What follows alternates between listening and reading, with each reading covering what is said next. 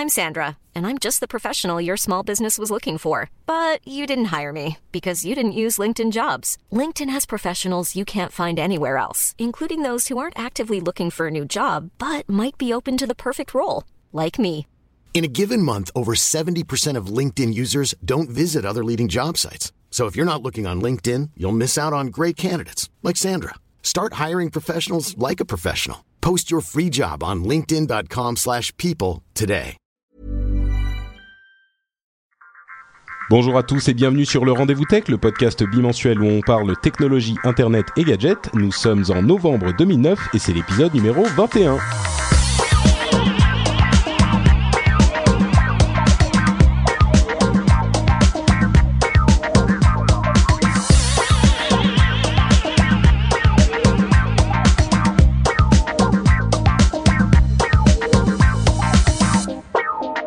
Bonjour à tous et bienvenue sur le Rendez-vous Tech, le podcast où on parle de la technologie, d'internet, des gadgets, de toutes ces petites choses magnifiques qui embellissent notre vie, je pense qu'on peut le dire. Aujourd'hui, nous allons parler de Apple, de Google, de Google, euh, aussi un petit peu de Google et on va finir avec un petit peu de Google.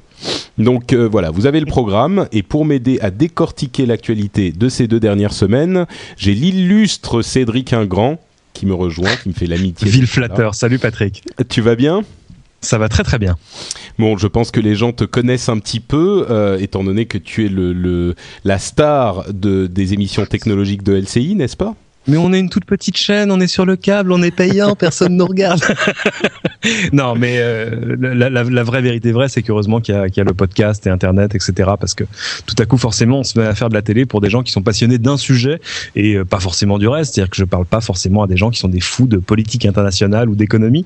Euh, mais euh, non, non. Puis je suis ravi d'être là où je suis. Euh, y, il y a tellement pas ou peu ou même pas du tout d'ailleurs d'émissions de technologie à la télé française et pas que française d'ailleurs que être arrivé à négocier ma, ma petite oasis dans laquelle on arrive à faire plein écran entre autres c'est quand même déjà pas mal. Bah d'ailleurs, plein écran a été quand même, enfin moi les, sur les les trois quatre derniers épisodes où t'étais en vadrouille à travers le monde, je me suis, j'ai pris mon pied moi, c'était vraiment super sympa. Surtout Ah, les écoute, je suis ravi. Le, le podcast où tu allais voir Revision Free et euh, Tweet euh, d'un coup, moi c'était une sorte. Et c'est de- vieux, ça c'est il y a pff, cinq semaines. Depuis Au moins. on a depuis on a eu trois numéros tournés au Japon, Oui, un autre, deux autres et deux autres à San Francisco.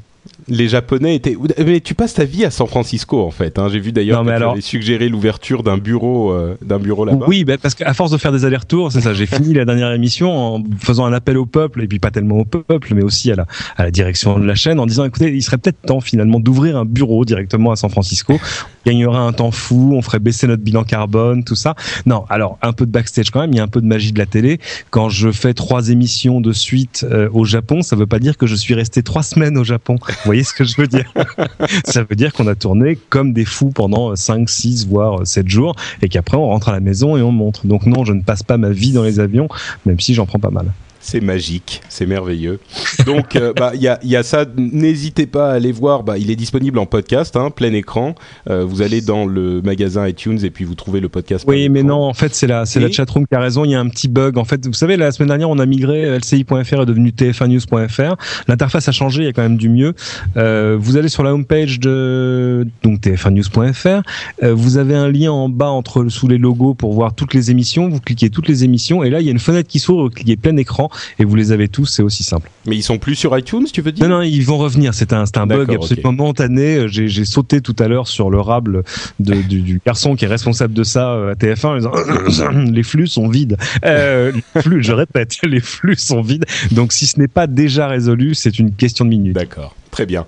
Et évidemment, la French Connection, euh, le podcast audio euh, où les, les, tous les plus grands journalistes technologiques français se rejoignent. Ah ouais, c'est copinage et compagnie. Et, euh, et d'ailleurs, tiens, j'aurais un truc à annoncer, mais c'est pour la, on en parlera tout à l'heure parce que c'est un rapport avec un sujet dont on va parler tout Ah, à l'heure. d'accord. Ok, très bien. Et ça, accessoirement, ça passe aussi en boucle presque. C'est l'émission préférée des, des, des, patrons de LCI Radio. Ça s'écoute sur LCI Radio. En attendant qu'on lance la radio numérique terrestre, parce que ça c'est un gros dossier, et à mon avis ça a mérité qu'on en parle un de ces quatre matins. Tout à fait. Et d'ailleurs, tu mentionnais la chatroom et je vais en profiter pour dire un, un grand bonjour à la chatroom qui, comme vous le savez, vous qui écoutez l'émission, euh, il y a à chaque fois qu'on enregistre un streaming en direct live euh, sur l'internet du cybernaute, comme disaient nos grands-parents. Euh, sur les autoroutes de l'information. voilà, exactement, en multimédia, son Absolument. et images mobiles en même temps. Et la chatroom est là. Donc... Et donc la chatroom est là et on leur dit un grand bonjour. Comme d'habitude, on fera appel à vous certainement au cours de l'émission. Écoutez, je vous propose qu'on ne euh, s'attarde pas plus longtemps sur toute cette histoire. Ah non, quand même, j'ai une chose importante à dire avant de nous lancer dans le programme. C'est un immense merci aux jeunes gens qui nous ont laissé, euh, qui nous ont laissé des pourboires, comme vous le savez depuis quelques. Pourboires. Oui, j'ai euh, j'ai activé sur la page parce que j'avais plus d'argent pour payer les serveurs et j'ai activé euh, sur la page et il y en a un qui rigole derrière TF1 euh, j'ai activé les pourboires sur euh, la page et il y a des gens qui ont été extrêmement généreux et, et, sympathiques et qui nous ont laissé des pourboires. Donc un immense merci à Didier donc tu as acheté un nouveau scooter et voilà exactement. Merci beaucoup à Didier Eric Viviane et Jonathan qui mettent du sucre dans mon café. C'est très gentil de non, mais part. ça, ça c'est pas important. Et... Ce qui est important, c'est que les 100 qui sont connectés ici, avant la fin de l'émission, qu'ils aillent cliquer sur la petite euh, case pour boire et qu'ils laissent. pas besoin de laisser beaucoup, je veux dire. 1 euro, 5 euros, allez, 10 euros. Voilà, 10 euros. Une oh, fois je... de temps en temps, une fois tous les deux mois. Et voilà, il la est... vie est belle. Il est trop gentil, Cédric. C'est bien bon de ta part. Mais ça, évidemment, personne n'est obligé. Moi, je travaille dans la télé commerciale. Hein. T'as un truc à vendre, tu m'appelles. Ça marche. Bon, donc, on se lance dans l'émission en elle-même avec l'immense nouvelle qui a accaparé les ondes et pas que de la de l'actualité technologique ces derniers jours. C'est l'ouverture de l'Apple Store, du premier Apple Store français. Euh, il a ouvert donc ce week-end, euh, vendredi et samedi, on va dire, euh, à, au Louvre, dans la galerie du Louvre, et ça a été une sorte de déchaînement médiatique comme j'en ai rarement vu pour un. un... T'es sûr vraiment? Enfin, moi je, je, te laisse finir, mais de déchaînement, oui, de déchaînement médiatique. Les, les JT ont fait peu de sujets dessus. Hein. Alors moi j'ai pas vu grand chose. Je vois les choses d'une manière un petit peu biaisée parce que je, bon, je, je, dirais déchaînement médiatique sur la, la, la, la, dans la sphère technologique. Ah oui, qui m'a paru, qui m'a paru un petit peu démesuré. Je vais vous expliquer tout de suite. Pourquoi? Parce que bon, rentrons dans le vif du sujet. Il y avait euh, l'ouverture pour la presse le vendredi, à laquelle je crois tu étais présente, Cédric. Ouais, c'était vachement bien. Le vrai vrai premier client, moi je l'ai vu, j'ai vu le deuxième aussi, tout ça. Euh, mais euh, non non, c'était très bien. Moi j'étais ravi parce que ça ça permettait en plus d'aller voir le magasin dans, dans, de bonnes conditions et de pas faire la queue pendant 8 heures sous la pluie. Euh, parce que ça je l'aurais pas fait. Je pense que j'aurais attendu une semaine pour y aller calmement. Mais euh, non non, le, le, le magasin est magnifique. Enfin comment dire? Moi, j'ai jamais été super fan de la, du, de la galerie du Carrousel du Louvre comme endroit de shopping. C'est un endroit super passant. Il y Et maintenant, plein... tu vas avoir des raisons d'y aller, c'est ça? Ouais, je vais peut-être attendre l'opéra. C'est bien l'opéra finalement, mais euh, non, non, l'Apple Store est tout ce dont on tout ce qu'on pouvait en attendre. Je veux dire, il n'y a pas de déception à avoir. C'est très beau, c'est grand, c'est très aéré. Le premier étage est quasi est presque dédié euh, au Genius Bar. Euh, toutes les machines sont là. Il y a un petit coin pour activer son iPhone à droite en rentrant. Enfin voilà, il y a le bel escalier en colimaçon en verre et non parce qu'on m'a posé la question, on peut pas voir sous les jupes des filles, c'est pas pour ça que c'est fait. Euh, non, très beau magasin, tordu quand même. Un, un, paquet de vendeurs euh, absolument sympathiques, souriants, tout ça, ils avaient l'air tous vraiment vraiment ravis. Non, voilà, c'est un c'est un bel Apple Store. C'est pas encore celui de la 5e avenue à New York, euh, c'est pas euh, mythique comme celui de Palo Alto ou celui de San Francisco, mais euh, mais voilà, c'est un bel Apple Store. Bon, alors ce que tu dis est effectivement euh, tout à fait attendu, je dirais. C'est un très bel Apple Store, le premier en France. Évidemment, ils vont pas faire les choses à moitié. Moi, ce et le 277e dans le monde, il faut quand même préciser ça. Il a fallu attendre que le reste du monde s'ouvre 276 Apple Store pour que la France ait le droit à son premier. Cela méritait d'être cité. J'ai quand même, j'ai amicalement Avec copieusement engueulé parce qu'elle un tout petit peu d'amertume dans la voix, on sent. Ouais, non, mais c'est pas ça. C'est vrai, on comprend pas. Il y en a combien? 3, 4, 5, 6 en Suisse? Enfin, c'est n'importe n'importe quoi. J'ai pas, j'ai pas détaillé, mais si ça se trouve, il y en a en Albanie. Enfin, tu vois. Donc c'est pas sérieux. C'est à peu près le message que j'ai fait passer à, Pascal Cagny, le patron d'Apple Europe, euh, qui est un homme toujours absolument aussi charmant et qui a toujours le sourire. Enfin, en même temps, moi, j'ai une idée de ce qu'il a comme stock option, donc je comprends qu'il est la banane. mais euh, mais voilà, lui dit, euh, bah oui, voilà, désolé, on, on a on a pris notre temps parce qu'il fallait qu'on trouve le bon endroit. C'est vrai qu'il recherche un emplacement depuis plusieurs années déjà. Hein, il voulait le, un emplacement qui soit emblématique et qui soit digne du premier magasin de l'Apple Store. Euh, Mm, absolument. Alors, ce qui est intéressant quand même, c'est qu'il m'a donné une info que moi j'ai pas j'ai pas vu sortir. Je l'ai, pas vu ailleurs. Euh, évidemment, on sait que le week-end prochain, prenez vos billets. Il y a celui qui ouvre à Montpellier. Euh, d'ici, aller au printemps ou peut-être au début de l'été prochain, il y aura le magasin qui sera derrière l'Opéra à Paris. Euh, et je lui dis oui, mais très bien, mais après il y en aura combien? Alors, il m'a pas donné de chiffre. J'ai dit mais attendez, c'est un nombre à un chiffre, deux chiffres? Il m'a dit c'est deux chiffres, ça c'est sûr. Et euh, comment dire? Il m'a dit regardez ce qui s'est passé. Euh, il m'a dit regarde ce qui s'est passé parce qu'on se tutoie. Euh, regarde ce qui s'est passé en Grande-Bretagne. En Grande-Bretagne, il y a 24 Apple Store. Bah c'est à peu près voilà, c'est le même genre de population, euh, c'est le ah. quantité, le même nombre de grandes villes, etc., etc. Donc voilà, en gros, ce qu'on pourrait viser, c'est dans, c'est de cet ordre-là. D'accord. Ah oui, effectivement, intéressant. Ils vont y aller. Au moins, une fois qu'ils ont commencé, ils se, ils y vont à fond, quoi. Je pense qu'il y a aussi une question de structure. Il faut ouvrir en France les structures qui vont gérer les stores parce que ça veut dire des stocks, ça veut dire des choses. Bon, bref. Et, une fois que ça c'est fait, bah, la machine est lancée. Euh, il y a des équipes qui vont chercher de l'immobilier, qui vont gérer le truc, etc., qui vont renvoyer les plans millimétrés à Steve Jobs pour qu'il leur livre son imprimatur. Euh, parce qu'il faut se souvenir, il y a quand même des antécédents hein, sur les, stores ou les tentatives en France. Hein. Souvenez-vous, sur euh, Boulevard Saint-Germain à Paris, à la Fnac Digital, il devait y avoir un étage dédié au Mac, enfin à Apple. C'était euh, la Fnac avait déjà fait les travaux, c'était prêt, c'était beau. Ça, c'était une, espèce de de Canada Dry de l'Apple Store. Vous voyez, c'était ça ressemble à de l'Apple Store, mais c'est pas vraiment de l'Apple Store. Bref, euh, et ben il y a une, une bonne âme qui a eu la bonne ou la mauvaise idée d'envoyer les plans, de renvoyer les plans à Cupertino, qui sont tombés sur le bureau de Steve Jobs et qui ont dit voyez, regardez, on va faire ça avec la Fnac in Paris. Euh, Steve Jobs a dû mettre un coup de un coup de crayon dessus en disant non, c'est naze, je veux pas. Et la Fnac s'est retrouvée plantée avec un étage boulevard Saint-Germain. C'est pas le mètre carré le moins cher de Paris, euh, qui totalement inutilisable parce que euh, ils avaient fait les travaux, tout était prêt, ça n'a jamais ouvert. Et il faut dire que pour la, la, petite histoire là encore, au début de l'ouverture des Apple Store, quand Apple a annoncé qu'ils allaient dans le, le, le retail, euh, comment comment on dit ça en français Le commerce de détail. voilà, le commerce de détail. Euh, le monde a crié à, à, à l'ineptie. Les gens ne voyaient pas, et surtout que c'était au début de, de, de la euh, de la montée en puissance de la vente par Internet. Oui, c'est vrai, mais c'est surtout ça. Les gens disaient, mais attendez, le futur, c'est de vendre en ligne, donc pourquoi est-ce que vous rouvrez des magasins? Après, les gens qui avaient une analyse un peu plus fine, moi je me souviens des premiers papiers dans le Wall Street Journal où les gens disaient non, non, non, mais attendez, c'est intelligent euh, une machine, un iMac, un iPhone, que, ce que vous voulez, que vous achetez dans un Apple Store va évidemment rapporter plus d'argent que si vous, à, Apple, s'entend, que si vous l'achetiez ailleurs. Tout à coup, la marge du distributeur, bah, c'est eux le distributeur. et eux ont évidemment des économies d'échelle que la Fnac et les petits revendeurs n'ont pas.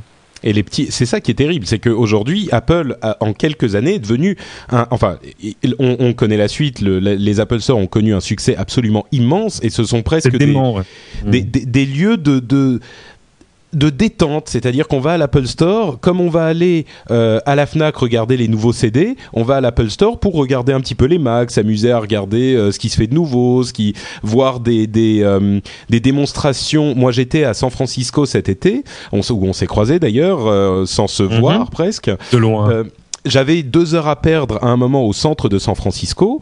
Euh, je suis allé à l'Apple Store et je me suis assis pendant deux heures à regarder des démonstrations. C'était des des, euh, petites démonstrations sur Photoshop euh, qui étaient faites au sein de l'Apple Store avec une sorte de petit de mini home theater. Et ben c'était super sympa. Je me suis assis, je, suis resté là deux heures. Je me suis à moitié endormi parce que j'avais pas beaucoup dormi la nuit précédente. mais non, c'est un petit peu plus qu'un simple magasin. Bref, ça ça un succès absolument phénoménal. C'est devenu un axe majeur de la stratégie d'Apple. Et on, estime que c'est allez entre 10 et 20% du chiffre d'affaires d'Apple. Pour, pour un, business qui n'existait pas il y a de, de ça quoi 5 ans 6 euh, ans quelque chose comme ça? Euh, non je crois le premier store c'était dans un endroit perdu genre le Kentucky et c'était en 2001 D'accord. Euh, mais bon, accessoirement alors du coup, accessoirement du coup, on a rencontré Ron Johnson, qui est le patron de tous les Apple Store. Lui aussi, il a une banane comme ça. Vous tapez Ron Johnson sur Wikipédia, vous comprendrez pourquoi ce garçon a le sourire. En 2007, il a lâché quelques stock options pour 120 millions de dollars. Enfin, je veux dire, il a besoin d'un peu d'argent frais, ça se comprend. Moi aussi, parfois, ça m'arrive. Mais moi, je vais au distributeur. euh, et euh, donc forcément. Mais euh, non, non, c'est c'est un truc absolument stratégique pour Apple parce qu'en plus, ça rentre exactement dans la conception qu'Apple a de ses produits, c'est-à-dire ceux de l'expérience maîtrisé. Dans un Apple Store, Apple est sûr que c'est pas un petit revendeur qui va faire n'importe quoi, qui va vous mettre du Sony à côté de l'Apple et puis un Toshiba à côté où tout à coup on va comparer en disant ah mais celui-là il est moins cher, ah mais celui-là il a un écran mais enfin, etc. C'est sûr. Euh, voilà, tout à coup la, la comparaison, la comparaison est plus possible. Dans les Apple Store, on sent le spectre de Steve Jobs qui qui euh, qui flotte. On sent la maîtrise, chaque, euh... la maîtrise de bout en bout. Donc, et, et, euh... et ça c'est pas anodin ce que tu dis. C'est effectivement Steve Jobs qui lui-même décide des moindres détails de l'Apple Store. On parle de la pas, couleur de l'éclairage, de la 277. Oui, mais peut-être sur le sur les sur les principes. Il y a probablement. Oui, oui bien sûr. Non, je, il y a, je, il y a, effectivement, il, il, ne regarde pas chaque chaque euh, plan de chaque bureau de chaque Apple Store, mais par contre, voilà. la bible euh, de, de la du style et de la des mais règles ça, générales mmh. d'un Apple Store ont été décidées spécifiquement par par Mr. Jobs et ça fonctionne. Alors, on a, on a envoyé un certain nombre de, de fleurs là à Apple, euh, justifiées, mais maintenant j'aimerais parler de ce qui s'est passé le samedi. Euh, de, de, la véritable ouverture au public de l'Apple Store, mmh, qui moi m'a sidéré. C'est-à-dire que euh, je me suis levé le matin, je regarde mon flux euh, Twitter et je vois des, des quelques personnes qui commencent à envoyer des photos des gens qui faisaient la queue pour entrer dans l'Apple Store. Alors déjà, les plus, les plus euh, perspicaces d'entre vous auront entendu le mot la queue pour rentrer dans l'Apple Store, c'est-à-dire qu'il y avait ouais, effectivement une queue. Mais la queue, quand on dit, c'est pas genre 20 personnes qui se sont retrouvées. C'était des centaines de mètres de queue, des centaines de mètres. C'était hallucinant. Moi, je n'ai, je n'ai pas compris, euh, je n'ai pas compris ce qui s'est, ce qui s'est passé, parce que quand il y a un iPhone, même un nouveau Mac qui sort, ok, pourquoi pas, on va aller faire la queue pour être le premier à l'avoir. L'Apple Store, il n'y a rien de nouveau dans ce dans ce magasin. C'est ça, c'est à peu près exactement ce que j'ai mis moi sur sur Twitter et sur Facebook la veille le vendredi soir parce que j'ai vu les premiers papiers avec les premières photos euh, de gens qui faisaient déjà la queue la veille au soir. Et là où moi je m'attendais bien à ce que à 6 heures du matin, il y ait des gens qui soient levés un peu tôt, allez, on tombe du lit, euh, dans 4 heures l'Apple Store ouvre, on va être les premiers. OK, super. Euh, mais venir la veille et puis attendez, les enfants, on n'est pas au mois de juin hein. accessoirement la, la nuit le carrousel du Louvre il ferme à 23 heures. On vous oui, donc on attend dans la rue, hein, c'est pas. Exactement. Donc les gens ont attendu au-dessus, là, à côté de la pyramide, à faire la queue dans la, la pluie et le froid. J'étais particulièrement frappé parce que les, les, premières photos que j'ai vues, alors euh, rendons à César, c'est euh, notre ami, enfin mon ami en tout cas Benjamin Vincent euh, sur son site technologique.fr, qui lui a été faire, a été, je sais pas s'il a passé la nuit, mais enfin en tout cas il a fait des interviews, des vidéos, etc. Et il y avait même des gens dans la queue, on va dire, qui étaient, qui avaient, qui avaient passé l'âge de travailler, quoi, qui avaient 60 65 ans et plus. Et, et euh, c'était assez flippant. On se dit, mais qu'est-ce que ces gens font à faire la queue pendant, pendant 12 heures euh, pour aller voir un magasin où, pour l'essentiel, il y a exactement ce qu'il y avait à la FNAC la veille Exactement. Et, et, là, là, on atteint les limites de ma compréhension. Alors, j'ai eu plein de réponses sur Facebook, sur Twitter, de gens qui disaient "Mais tu ne peux pas comprendre, c'est tellement important, etc." Ben non, je, je suis désolé, je, je, je, dois dire que on atteint les limites de ma compréhension, c'est clair. Et, et, alors, je sais plus qui, je crois que c'est Clubic qui a publié une vidéo. Eux, ils, ont, ils sont allés interviewer les gens dans la queue, et alors ils ont trouvé des spécimens de fanboys, mais ceux-là. Oui, j'ai vu la même vidéo, effectivement. Oh, Waouh C'est-à-dire quand même le type qui te dit. Euh, qui, qui tu, tu, bon, il est interviewé quand il fait la queue et puis après il est interviewé dans le magasin et là tu vois qu'il a vraiment tu vois la, la truffe chaude et l'œil humide et, et, il te dit ouais non mais tu comprends nous c'est un peu comme notre église quoi. Ça y est maintenant on sait où on pourra venir et tout et en écrasant un sanglot et tu te dis ça y est au secours je suis arrivé chez les fous mais mais c'est vrai qu'il y avait des temps, analogies religieuses qui étaient un petit peu un petit peu surprenantes on va dire mais c'est pas lui qui a commencé. Moi, j'ai compris qu'il y avait un, une simili-hystérie parce que évidemment jeudi quand quand je suis allé là-bas, j'y suis allé avec mon camarade Guillaume qui tenait la caméra et on a tourné euh, quelques images, deux interviews, etc. En rentrant, euh, pour tout dire, c'était pour les actualités du plein écran qui passait samedi. Donc pour nous c'était nickel. On tournait avant l'ouverture, ça passait après l'ouverture. La vie est belle. Et euh, on a dit quand même nos, petits camarades de, LCI.fr, enfin de TF1news.fr, faut que je m'habitue à dire parce que maintenant c'est comme ça. Euh, on leur a dit écoutez si vous voulez on vous monte une petite minute avec quelques images du magasin, une petite interview, tout ça. Ils m'ont dit ah ouais ouais c'est une super idée. On leur a monté ça, on leur a donné la vidéo, elle a fait plus de 160 000 vues en deux jours. c'est la cinquième vidéo, la cinquième ou la sixième vidéo la plus vue de l'histoire de TF1.fr depuis que TF1 publie des vidéos sur Watt parce que s'il y a que là que j'ai les compteurs. Euh, c'est un truc de malade et, et les vidéos qui sont au-dessus, euh, c'est genre soit du super gros hard news de la mort qui a tourné en boucle partout, euh, soit il y a des filles nues, enfin des trucs. Bah. Et euh, donc non non, là j'ai compris qu'il se passait quelque chose. Mais les résonances euh, religieuses, c'est pas notre petit fanboy qui a commencé, c'est Pascal Cagny justement dans l'interview ouais. qu'on voit Mm. sur le site et qui dit la France est la fille aînée de l'Église Apple. Et ben je veux dire une fois que tu as entendu ça et pourtant Pascal Cagny n'est pas un illuminé, je le sais euh, du tout, vraiment c'est quelqu'un de tout à fait normal, mais euh, euh, tous tous ces trucs qu'on on, on prête qu'aux riches, hein, tous ces trucs qu'on prête à Apple en disant non mais il y a des fois on se demande quand même qu'est-ce que c'est que ces gens qui qui se pâment devant un truc, tous les gens qui sont en train de te dire euh, la tablette Apple elle va tout déchirer, de toute façon ça va redéfinir l'informatique de demain. Mais tu l'as jamais vu pauvre couillon, on sait même pas ce qu'il y a dedans. voilà. Et, Bon, et moi, je vais me faire quand même- de la religion. je vais me faire quand même, ça c'est certain, mais je vais me faire quand même un tout petit peu l'avocat, bon pas du diable, mais de ces gens-là qui étaient, qui y étaient, pour euh, par rapport à cette vidéo de Clubic justement, certains laissaient entrevoir une des raisons qui les avait menés à, à, à venir en congrégation euh, au temple Apple. Non mais attends, pas le C'était- t-shirt. C'était non non non pas le t-shirt, ça c'est une plaisanterie. Encore que je suis Eh, sûr 100 que euros certains solidaire. été- 100 euros quand même, ouais. Mais Ouais. non, je veux dire l'idée que ce sont des gens qui étaient, euh, qui se connaissaient de forums, qui faisaient partie d'une certaine communauté, et que c'était l'occasion de se retrouver Ouais. euh, autour d'un événement, Absolument. et que l'ambiance euh, qu'ils allaient avoir, qu'ils allaient vivre autour de cet événement ensemble était quelque chose qui était un petit peu unique. Donc ça, c'est une motivation qui est effectivement que je peux comprendre et qui est forte. Absolument. Je, comme, comme disait euh, Eric et Ramsey à l'époque, nous ne voyons pas d'autre explication. C'est-à-dire que oui, évidemment, si c'était, euh, voilà, on retrouve les potes, on prend des couvertures, on amène des thermos et tout ça. Bon, très bien, ok. Alors ça, c'est un truc entre potes, je peux comprendre. Mais faire la queue pour se dire, euh, je suis parmi les cinq premiers à rentrer dans le magasin, là, non, je suis désolé, je comprends pas. Bon, enfin, nous- si je comprends, je comprends quand on voit les images, euh, tu sais, à chaque fois les soldes dans la, dans, dans la grande distribution et qu'on voit ces mêmes images de ces mêmes hypermarchés dans le nord de la France où les mecs se jettent, tu vois, sur des machines à laver en disant c'est la mienne. Euh, bon, là, ok, très bien. Sauf que je vous rappelle que chez Apple, il n'y a pas de solde. hein. Oui, non, c'est sûr. Mais tant qu'à faire, puis, je préfère les gens. une nouveauté. Je préfère les gens qui se jettent sur les sur un MacBook ou sur un iPhone plutôt que ceux qui se jettent sur les euh, sur les machines à laver du. Oui, mais eux, au moins, ils ont une vraie bonne raison normale de le faire. Ça s'appelle moins 50%, tu vois. C'est pas faux, c'est pas faux, effectivement. Bon, allez, hop, Apple, c'est fini. On se lance dans une autre Ouais, t'as raison, nouvelle. Apple, c'est fini. Je, je pense qu'on en reparlera plus jamais. C'est fini pour une petite demi-heure. Euh, et on se lance dans un autre euh, événement qui a été un, un coup de tonnerre dans une autre industrie, euh, celle de la, de- du GPS et de la navigation.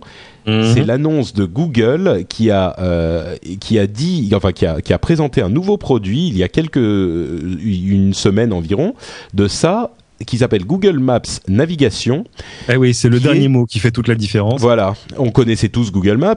Avec navigation, c'est euh, un système de GPS classique, euh, Mhm. sauf qu'il est disponible dans un premier temps sur euh, le système Android, donc le système de téléphone Et portable de uniquement Google. sur le système Android 2.0. Voilà, mais il devrait arriver dans un deuxième temps sur les autres systèmes, que ce soit euh, l'iPhone ou même, si je ne m'abuse, euh, Android premier du nom, donc tous les téléphones qui sont Ça, Déjà ça, c'est pas fait. Hein. Eric Schmidt en a parlé. On lui a dit évidemment, mais alors ça va sortir sur iPhone? Elle lui a dit, euh, bah oui. Enfin, vous savez, pour l'instant, on sert notre plateforme à nous. Et puis, oui, oui, oui, ça arrivera bien sur Apple. Enfin, que ça.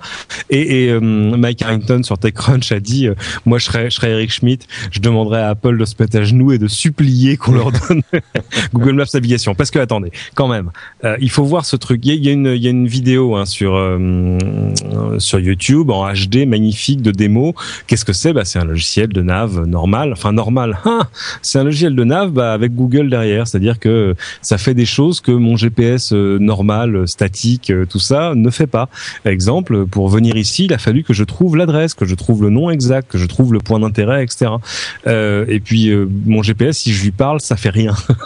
Alors que là, évidemment, c'est intégré dans dans des handsets, dans des dans des mobiles où on peut faire de la commande vocale. Ça, c'est pas totalement exceptionnel, je vous, je Bah, vous ce que tu dis, ce que tu dis euh, sur l'adresse exacte qu'il faut trouver est très important parce que n'importe qui qui a déjà utilisé euh, Google Maps sait que quand on met l'adresse à peu à peu près exact Ouais. plus ou moins avec euh, bon à la louche euh, dans avec une partie des informations qui manquent eh ben Google Maps va la trouver à 90% du temps il va la trouver exactement Absolument, il fait ça comme un chef, c'est absolument impressionnant. Il y a des fois on oublie le pays, il retrouve tout seul. Enfin, c'est assez magique quand même. et pour Euh, le GPS fais, euh, ça marche de pas, la même manière ouais. quoi Ah mais ça marche même mieux que ça, c'est-à-dire que euh, on peut donner des adresses floues. En clair, euh, si euh, par exemple je t'ai dans mon carnet d'adresse sur Gmail et qu'il y a ton adresse dedans, je peux dire euh, navigation, on va chez Patrick. Et enfin Patrick Béja, mais et, et il va trouver. Si euh, je lui dis juste le nom d'un resto, il va trouver. Euh, on peut même faire des trucs beaucoup plus complexes que ça. Et alors l'exemple qu'il donne justement dans cette fameuse vidéo sur YouTube, parce que pour l'instant c'est la seule matérialité que le logiciel ait, en tout cas pour moi, moi j'ai pas pu l'essayer. Euh, le type dit je veux aller au musée où il y a l'exposition sur Toutankhamon. Alors là, je vais te dire, euh, ça tu peux, moi je peux, je peux, je peux aller dans ma voiture et raconter ça à mon GPS toute la nuit, il se passera pas grand chose. bah tout simplement, quand quand le quand Google Nav, parce que maintenant on l'appelle Google Nav pour faire court et brancher, alors qu'on l'a on a toujours pas mis la main dessus, euh, trouve pas une réponse, qu'est-ce qu'il fait? Bah il fait comme toi et moi, il va sur Google pour trouver la réponse. Donc si tu es à San Francisco et que tu cherches le musée avec l'expo de Toutankhamon, San Francisco, musée Toutankhamon. Ah, le musée machin, rue truc, voilà. Et c'est comme ça que ça marche. Musée machin, musée machin, musée machin, musée. Encore Ouh là là. le- Oui, oui, j'ai des problèmes. je- il, faut, il va falloir que je finisse par résoudre ces problèmes d'écho. Bref, euh, par exemple, là, je suis allé sur Google Maps, euh, je tape musée du Louvre, tout simplement. Uh-huh. Et il m'a trouvé Oui. effectivement le musée. Mais ça, c'est super simple. Mais les gens qui ont un. GPS, euh, qui ont un GPS normal entre guillemets, savent à quel point c'est une prise de tête interminable. Oui, parce qu'il faut rentrer rentrer ça par les, faut partir des points d'intérêt en disant je cherche le musée. Exactement. Ah oui, mais dans quel Alors- code postal? Enfin, c'est casse-pied. Et pour, pour bien comprendre la puissance que ça donne à un système de, de, de ce genre, euh, d'avoir Google derrière, euh, un autre exemple qu'on peut donner, c'est celui de Google Street View. Comme vous le savez peut-être, Google Uh-huh. Prend des photos euh, de toutes les rues de- de- d'une grande partie des grandes villes euh, du monde euh, depuis Ouais. plusieurs années. C'est-à-dire que vous Mhm. pouvez aller sur euh, Google Maps ou euh, Google Earth et si vous zoomez suffisamment, vous allez voir une photo de l'adresse euh, que vous allez rentrer, c'est-à-dire si vous rentrez, je sais pas, 3 avenue des Champs-Élysées, vous allez voir une photo du 3 avenue des Champs-Élysées. Eh bien, Pourquoi tu donnes ton adresse dans ton podcast ça? et, euh, et Google, donc, avec le logiciel de navigation, le jour, enfin, au moment où vous arrivez à l'adresse euh, à votre destination, il va pouvoir vous afficher également une de ces photos-là, puisque Google les a déjà dans sa base de données. Voilà encore un des nombreux exemples qu'on peut donner pour euh, montrer la supériorité de ce système de navigation par rapport aux autres. Ah bah c'est sûr, moi plus, mon, mon, est- mon GPS il a juste la vue 3D euh, plus une vue 2D. Là en plus il y a les choses auxquelles on est habitué sous Maps, c'est-à-dire euh, en effet la vue satellite et puis Street View qui se déclenche. Alors il se déclenche euh, dans le dans le, vers la fin de ton trajet pour te montrer vraiment au niveau pris au niveau de la rue l'endroit où tu vas avec des flèches surimprimées pour te montrer où tu vas. C'est dément. On a oublié de donner un tout petit détail quand même. C'est gratuit. oui, c'est zéro. C'est l'autre, euh, ouais. C'est l'autre Ouais, chose qui est, qui, est, qui, est, qui est essentielle par rapport au logiciel de, enfin, au, au système de GPS classique qui coûte de, on va dire, 70, 80 euros à plusieurs centaines d'euros. Là, c'est gratuit et c'est en plus mis à jour par Internet en permanence, ce qui veut dire Ah bah, que vous n'avez pas besoin même, euh, d'acheter les lots de, de, de, de cartes qui, qui coûtent là encore des sommes. Je dirais même plus, les cartes sont même pas installées sur le téléphone. Alors d'ailleurs, d'ordinaire, c'est ça le problème, parce que toutes les solutions GPS euh, qui passent par ton téléphone, si par hasard tu as un problème de connexion, il n'y a pas de réseau là où tu passes, etc., tout à coup, bah, badaboum, il n'y a plus de navigation.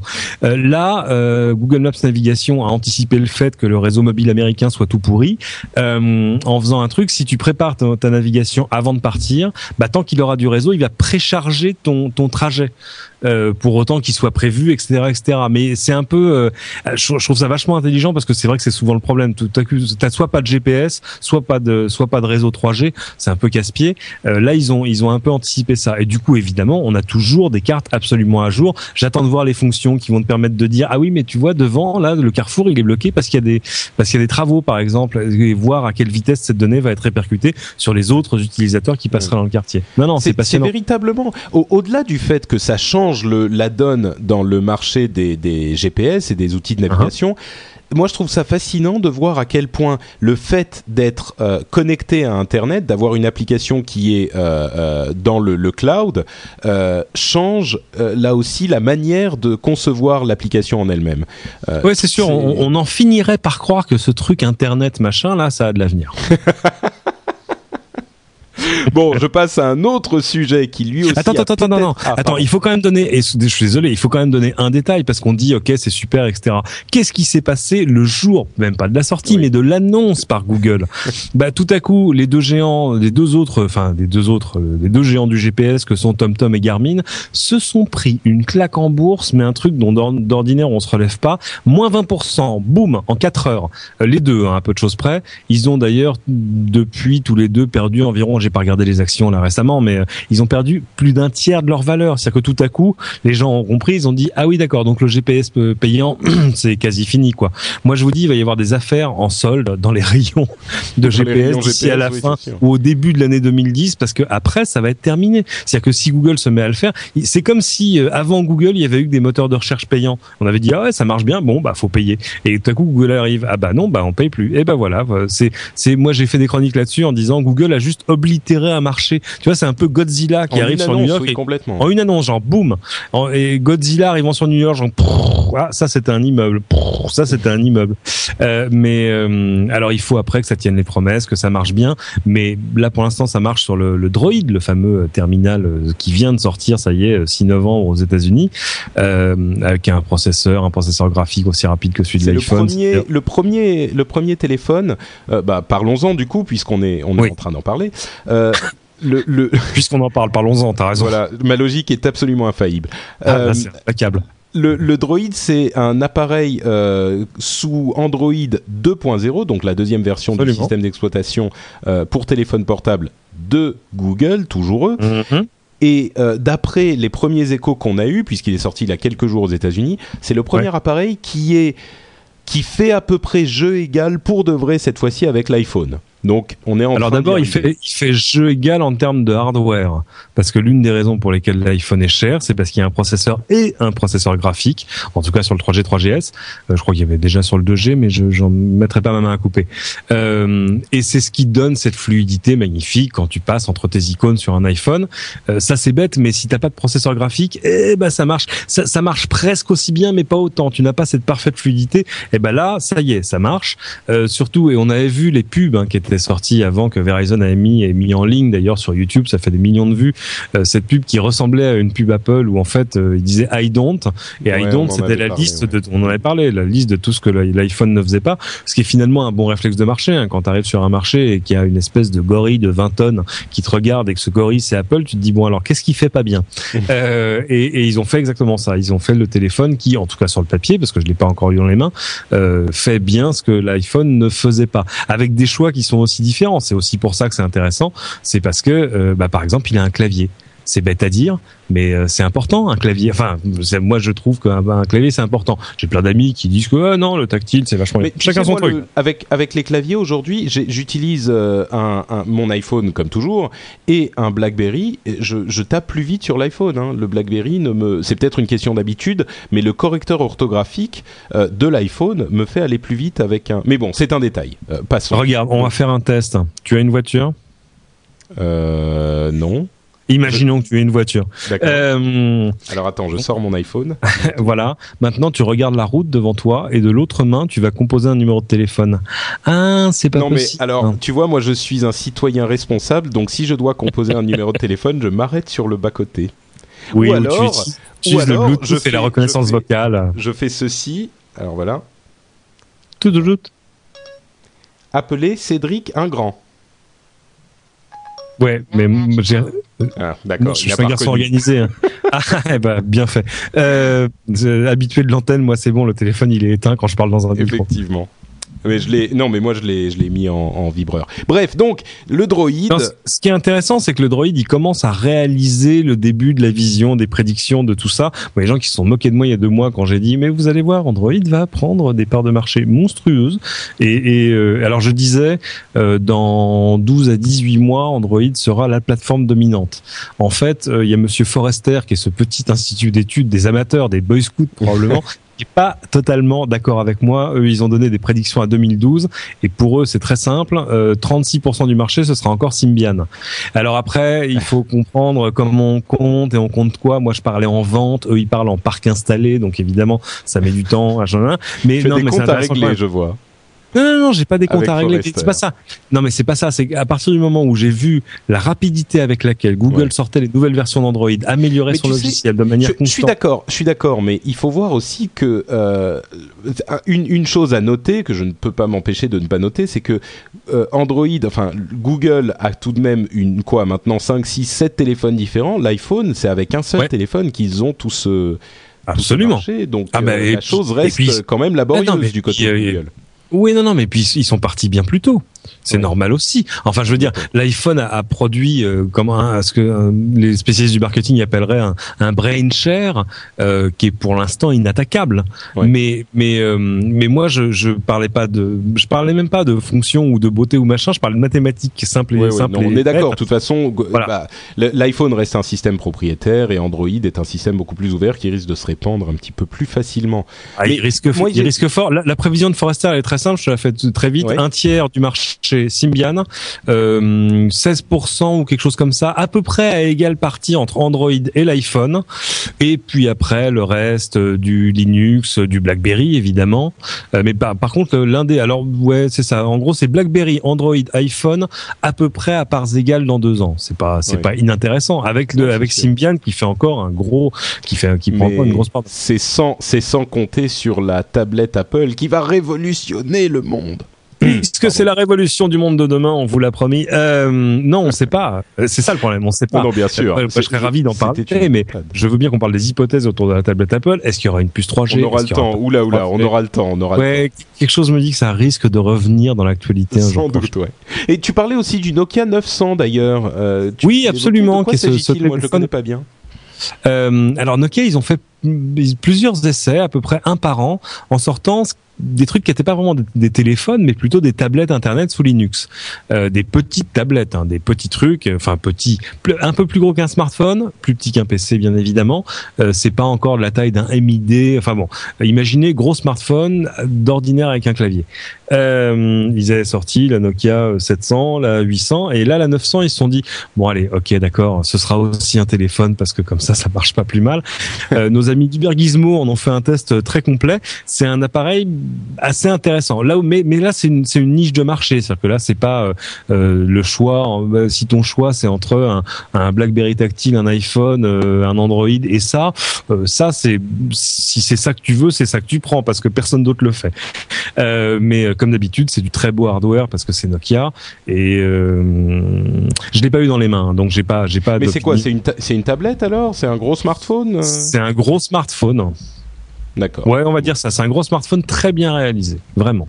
Apparemment, enfin, si j'en crois mon ami Hubert Hubert Gizmo, euh, qui d'ordinaire est, est, très très bon sur ces questions-là.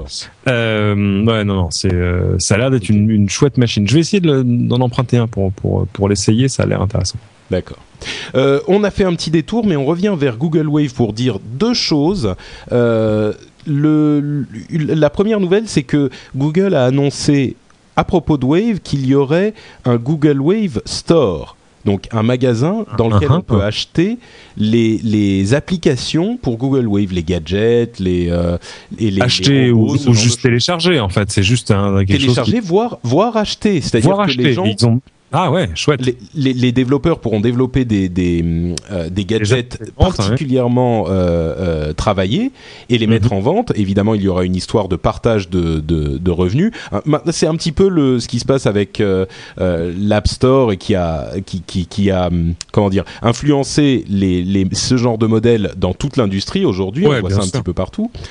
Et c'est vraiment intéressant comme concept parce que ça va amener euh, une, une, énergie dans le développement pour Google Wave qui en est encore euh, après peut-être euh, trois semaines un mois d'utilisation qui est qui a vraiment encore besoin de, de, de travail pour être utilisable. Ah oui, ils l'ont avoué, hein, ils l'ont dit. Hein. Tout à fait, oui. Ils, mais ils ont été honnêtes là-dessus. Hein, c'est pas un produit encore. Complètement, mais qui a toujours un potentiel intéressant. Et là, ça amène en plus une motivation pour les développeurs.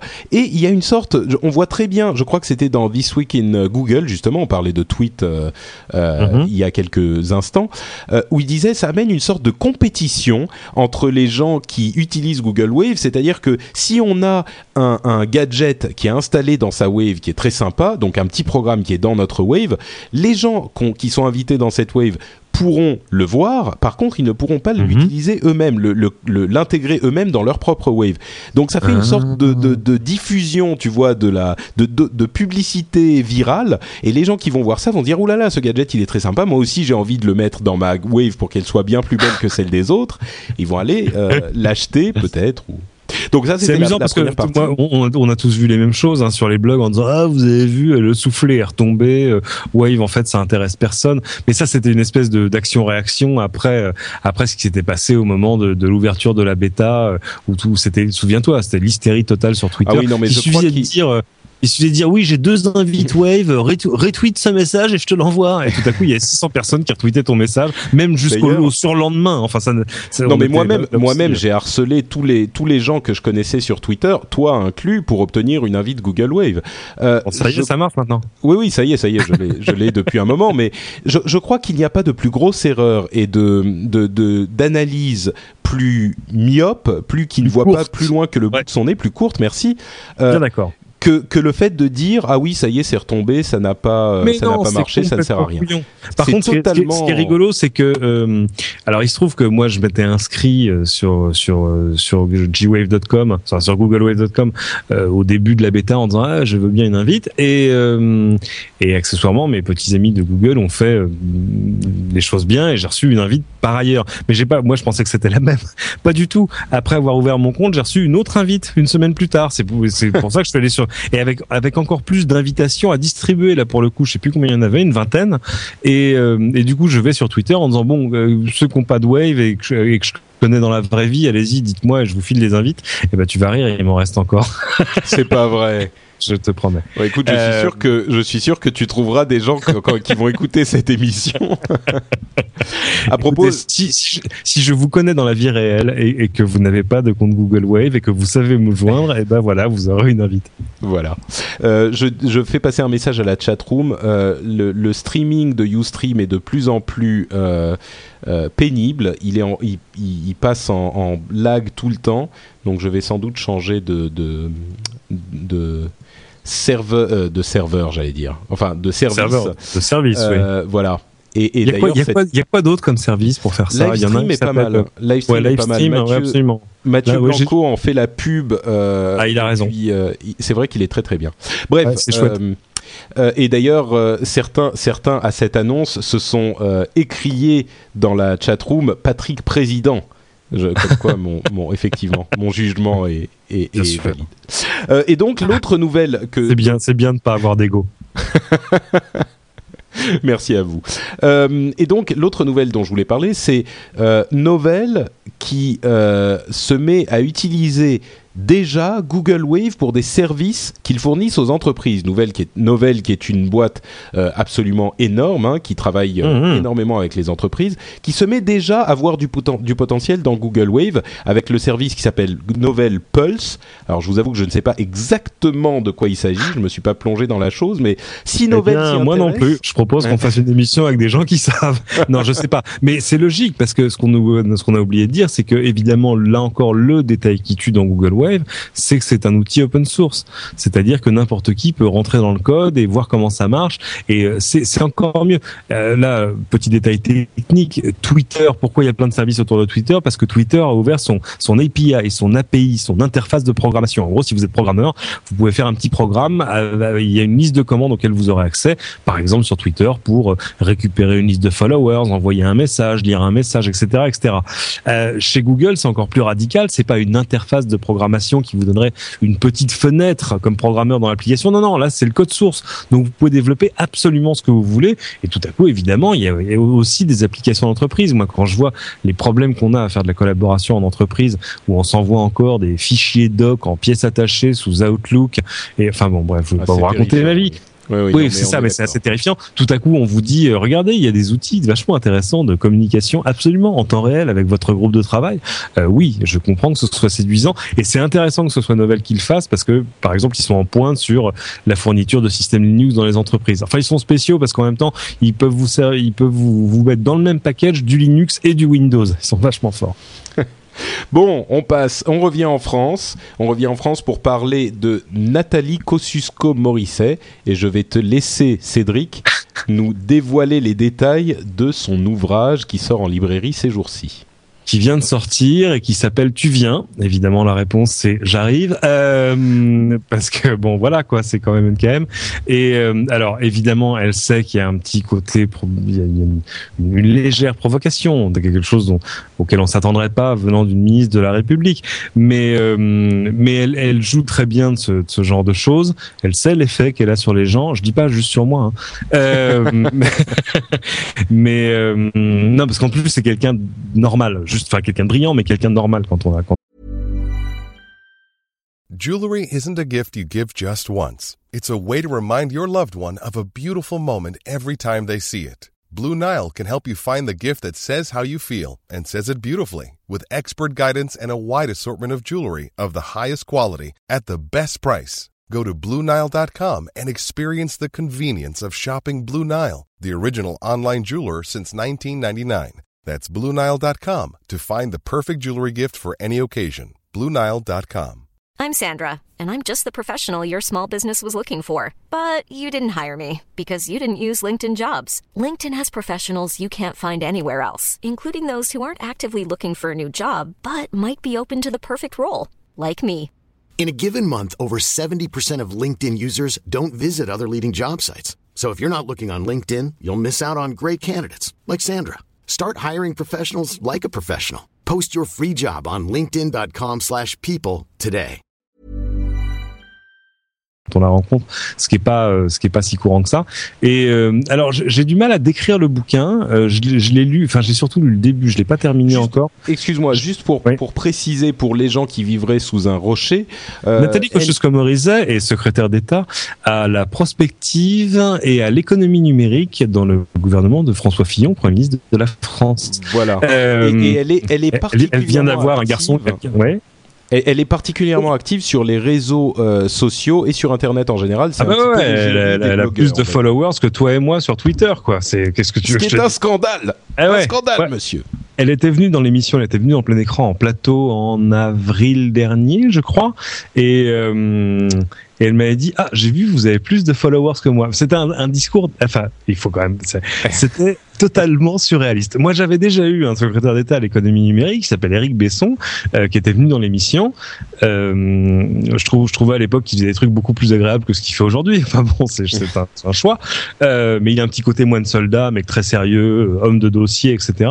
Et euh, non, Eric Besson, euh, il annonce pas le nombre de followers qu'il a sur Twitter, on va dire. Exactement. Et, et euh, du coup, dialogue surréaliste, NKM arrive, on s'était déjà croisé. Oui, on s'était déjà croisé une fois. Et, euh, et puis alors dans la famille KM, euh, je connais bien le frère. Mais elle arrive, elle passe au maquillage, etc. Et, et pendant qu'elle se fait maquiller, je dis ah bah je sors mon téléphone et je dis bah attendez, je vais je vais tweeter le fait que vous êtes là. Et elle me dit non, ça va, c'est fait. et là, tout à coup, je me sens pris dans une espèce de tornade cosmique, genre un ministre de la République vient de tweeter le fait qu'il est, chez moi. Enfin, ça n'a pas de sens.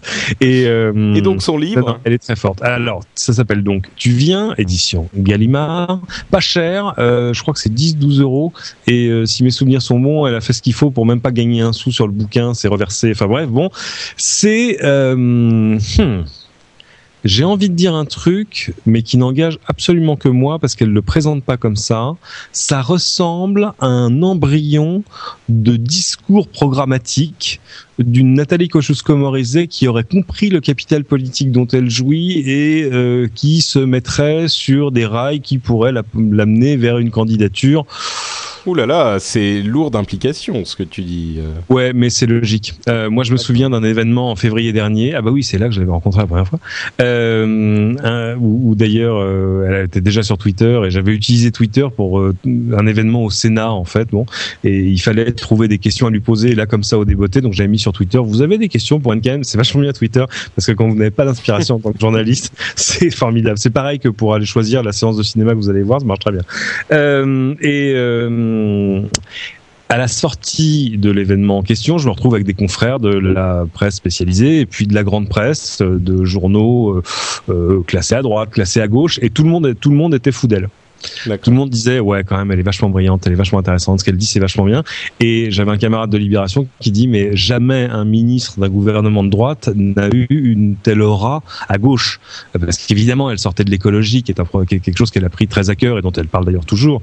Euh, et, et, tout à coup euh, on se retrouve face à une espèce d'animal politique qui ratisse tellement large qu'elle va finir par faire peur à l'intérieur même de son propre camp. Mais tout ça n'engage que moi. Euh, bah, donc, dans tous les cas, euh, moi ne serait-ce que je ne la connais pas tellement euh, politiquement, il faudra que je m'y intéresse peut-être un petit peu plus. Mais tu la connais comment exactement Mais à vrai dire, pour être parfaitement honnête, moi je ne la connais euh, véritablement que par son activité sur Internet. Donc par le fait qu'elle euh, elle est effectivement très présente sur Twitter, sur les blogs, que c'est la seule en fait personnalité politique qui a une présence dans ce, ce média, ce média qui est ultra utilisé par les gens de 30, on va dire, de Mais c'est même pas vrai. 50. Mais tu divagues, tu oublies Christian Estrosi, notre ministre de l'Industrie. Ah évidemment c'est moins sexy hein, ça c'est tout ça mais, non, mais euh, écoute sincèrement tu trouves que il fait des fautes d'orthographe pardon oui, bon, ça, je, mais moi, tu vois, je ne sais même pas qu'il fait des fautes d'orthographe parce que je ne sais même pas où il est, moi, sur Internet, euh, ce brave monsieur Estrosi. Donc, il a, il a un euh, Twitter super facile à trouver, genre CH underscore Estrosi, un truc comme ça. Bah écoute, moi je n'ai jamais vu parmi tous mes followers personne retweeter un tweet d'Estrosi. Euh, ça a dû déjà arriver de voir un tweet de, de NKM retweeté. Donc elle est plus présente à mon sens. Et puis elle est, elle est surtout plus présente dans les cercles de personnes que, que nous fréquentons toi et moi. Donc forcément. Oui, non, mais voilà, c'est ce que je veux dire. Elle, on, a l'impression on a l'impression qu'elle est un petit peu plus authentiquement euh, intéressée par ce monde-là que d'autres. Tu vois ce que je veux dire absolument. Donc les, les sujets qu'elle qu'elle brasse dans, dans le bouquin, c'est plein de choses dont elle a parlé déjà, mais il y a des trucs très intéressants comme ce qu'elle dit sur le fait qu'il faut écouter les prophètes, même parfois de mauvais augure, euh, parce que finalement euh, les gens qui vous donnent que des bonnes nouvelles, c'est pas la peine de les, de les croire tout le temps. Euh, non non, c'est assez intéressant. Entre nous soit dit, ça a l'air de se lire assez vite. Je pourrais le dire avec plus d'honnêteté si j'avais passé le chapitre. Enfin j'ai lu les quatre premiers chapitres et puis euh, j'avais pas le temps, c'était mon train arrivait donc j'ai un peu scanné euh, les, pages qui m'intéressaient, mais je vais le, je vais relire euh, intégralement. Il y a un site qui est sorti en même temps que le bouquin. Euh, c'est donc, je, crois que c'est tuviens.fr. Non, non, c'est intéressant. C'est pas bullshit. C'est pas c'est pas grandiloquent. C'est des vraies problématiques simples. Mais vous verrez. Moi, je vous dis, cette jeune femme ira loin. Bon, bah écoute, je risque de passer à la Fnac ou dans une librairie pour me faire mon idée par moi-même également. Je ne sais pas s'il n'y a pas une version numérique qui est sur le site d'ailleurs. Allez bah, voir. Écoute, je suis sur tuviens.fr en ce moment. On jettera un coup d'œil après la fin de l'émission pour rester un petit peu professionnel pendant tout de même. Ou alors, ce que je peux faire, c'est te filer la parole pour que là encore, tu nous parles de Wasabi, le nouveau Net Vibes, et que moi, pendant ce temps, je regarde ah. euh, si il est téléchargeable sur le site. Alors, Donc Wasabi, c'est quoi Deux mots de rappel. Euh, d'abord NetVibes, c'est quoi? Parce qu'on va partir de, du, du, commencement. Euh, NetVibes, c'est ce système de, c'est ce site qui vous permet d'avoir comme une page d'accueil personnalisée avec tous vos flux, euh, vos widgets préférés, plein d'applications vachement bien foutues. Il y en a des dizaines et des dizaines de, de milliers. Google, quoi, en fait. Oui, c'est ça. C'est c'est c'est iGoogle mieux que iGoogle, mais ce, ce n'est qu'une c'est une opinion qui, qui n'engage que moi. Euh, c'est une startup qui avait été fondée par Tariq Krim, notre ami, euh, qui est après parti, et euh, avec maintenant à la tête de NetVibes, il y a, y a un garçon absolument adorable qui s'appelle Freddy Mini, euh, qui est à, à, San Francisco, qui est d'ailleurs à Paris cette semaine et qui sera dans la French Connection. Je vais y revenir. Euh, et donc voilà. Donc jusque là très bien. Ça vous permet d'avoir un coup d'œil, bah, comme iGoogle, avec en plus les widgets et pas mal de choses. Et puis des fonctions sociales genre euh, moi je me suis abonné à tel flux est-ce que toi ça t'intéresse etc ça permet de partager des choses. Euh, et ça fait un certain temps que chez NetVibes on travaillait sur la nouvelle version qui s'appelle Wasabi. Pourquoi Wasabi? Je sais pas mais à mon avis Wasabi parce que ça pique un peu les yeux. Euh, ça tue. Je, ça fait quelques jours que je fais joujou avec Wasabi, ça tue. C'est-à-dire que jusque là, on avait une vue euh, avec, vous voyez, à chaque fois un petit pavé avec par exemple les cinq derniers titres de Libération, euh, les dix derniers titres du blog que j'aime bien, mon Twitter, un Facebook, un œil sur mon Gmail, etc. Ça, c'était la vue qu'on avait sous NetVibes. Et ben maintenant, il y a un, y a un reader, il y a une autre vue, il y a ce qu'ils appellent le Smart Reader, qui te permet dans une seule interface de faire en sorte que tous tes flux soient confondus, triés, euh, bah, soit par titre, par date, mais plutôt par dans, sur une échelle de temps, et ce qui te permet d'un seul coup d'œil de scanner tout ce qui vient de se passer. C'est pas la peine de passer d'une fenêtre d'un onglet à l'autre. Euh, et alors c'est un, un, lecteur RSS euh, dans, dans ces conditions. Oui, mais oui, oui, pas que, parce que ça permet aussi, par exemple, d'accéder euh, à des choses comme Twitter, etc., où là, c'est pas forcément du RSS. Mm. Euh, donc, ça, ça, combine tout ça de manière à la fois extrêmement rapide, très élégante, super pratique. Tu scannes ligne par ligne, ça, non, non, non, non, non, ça, oui. Mais oui, ça veut dire quoi? Tu cliques dessus pour aller le lire. Ah oui, mais après, il va falloir revenir, c'est compliqué. Donc, par exemple, il y a une petite touche qui dit Read Later tu cliques dessus et il te fera une, une, liste des choses que tu as sélectionnées pour les lire vraiment. Non, c'est donc en fait c'est ce fameux euh, tableau de bord auquel se sont essayés énormément de, de grands euh, euh, eh ouais. fournisseurs de services, Google, Yahoo, euh, Microsoft, tout le monde a essayé. Et là, tu donc ça fonctionne véritablement et c'est ça, ça facilite les choses plutôt que de mettre simplement une présentation différente d'outils qu'on a déjà ailleurs. Ça facilite absolument, absolument, vraiment. Et surtout, c'est vraiment euh, un reader, enfin NetVibes, qui serait passé au temps réel parce que tout à coup, les updates se font pas, euh, tu recharges pas des choses à la main. Enfin, si tu peux, bon bref, tout est possible. Mais mais euh, ça ça marche vachement bien avec euh, les réseaux sociaux, euh, Twitter, pourquoi pas pourquoi pas Wave demain. non non, ce qu'ils ont fait est absolument magnifique. Et justement, j'ai une excellente nouvelle pour tes auditeurs, mon ami Patrick. Freddy Mini sera dans la French Connection vendredi. Je crois que la diffusion c'est 17h vendredi. Alors pour l'instant c'est pas calé, c'est pas fini, mais il m'a promis un truc, c'est qu'il venait avec un code spécial qui permettrait aux 200 premiers de s'ouvrir un compte sur. Ouh, ah ouais, là, ça là, là. C'est cadeau, c'est cadeau, ça me fait plaisir. Vendre...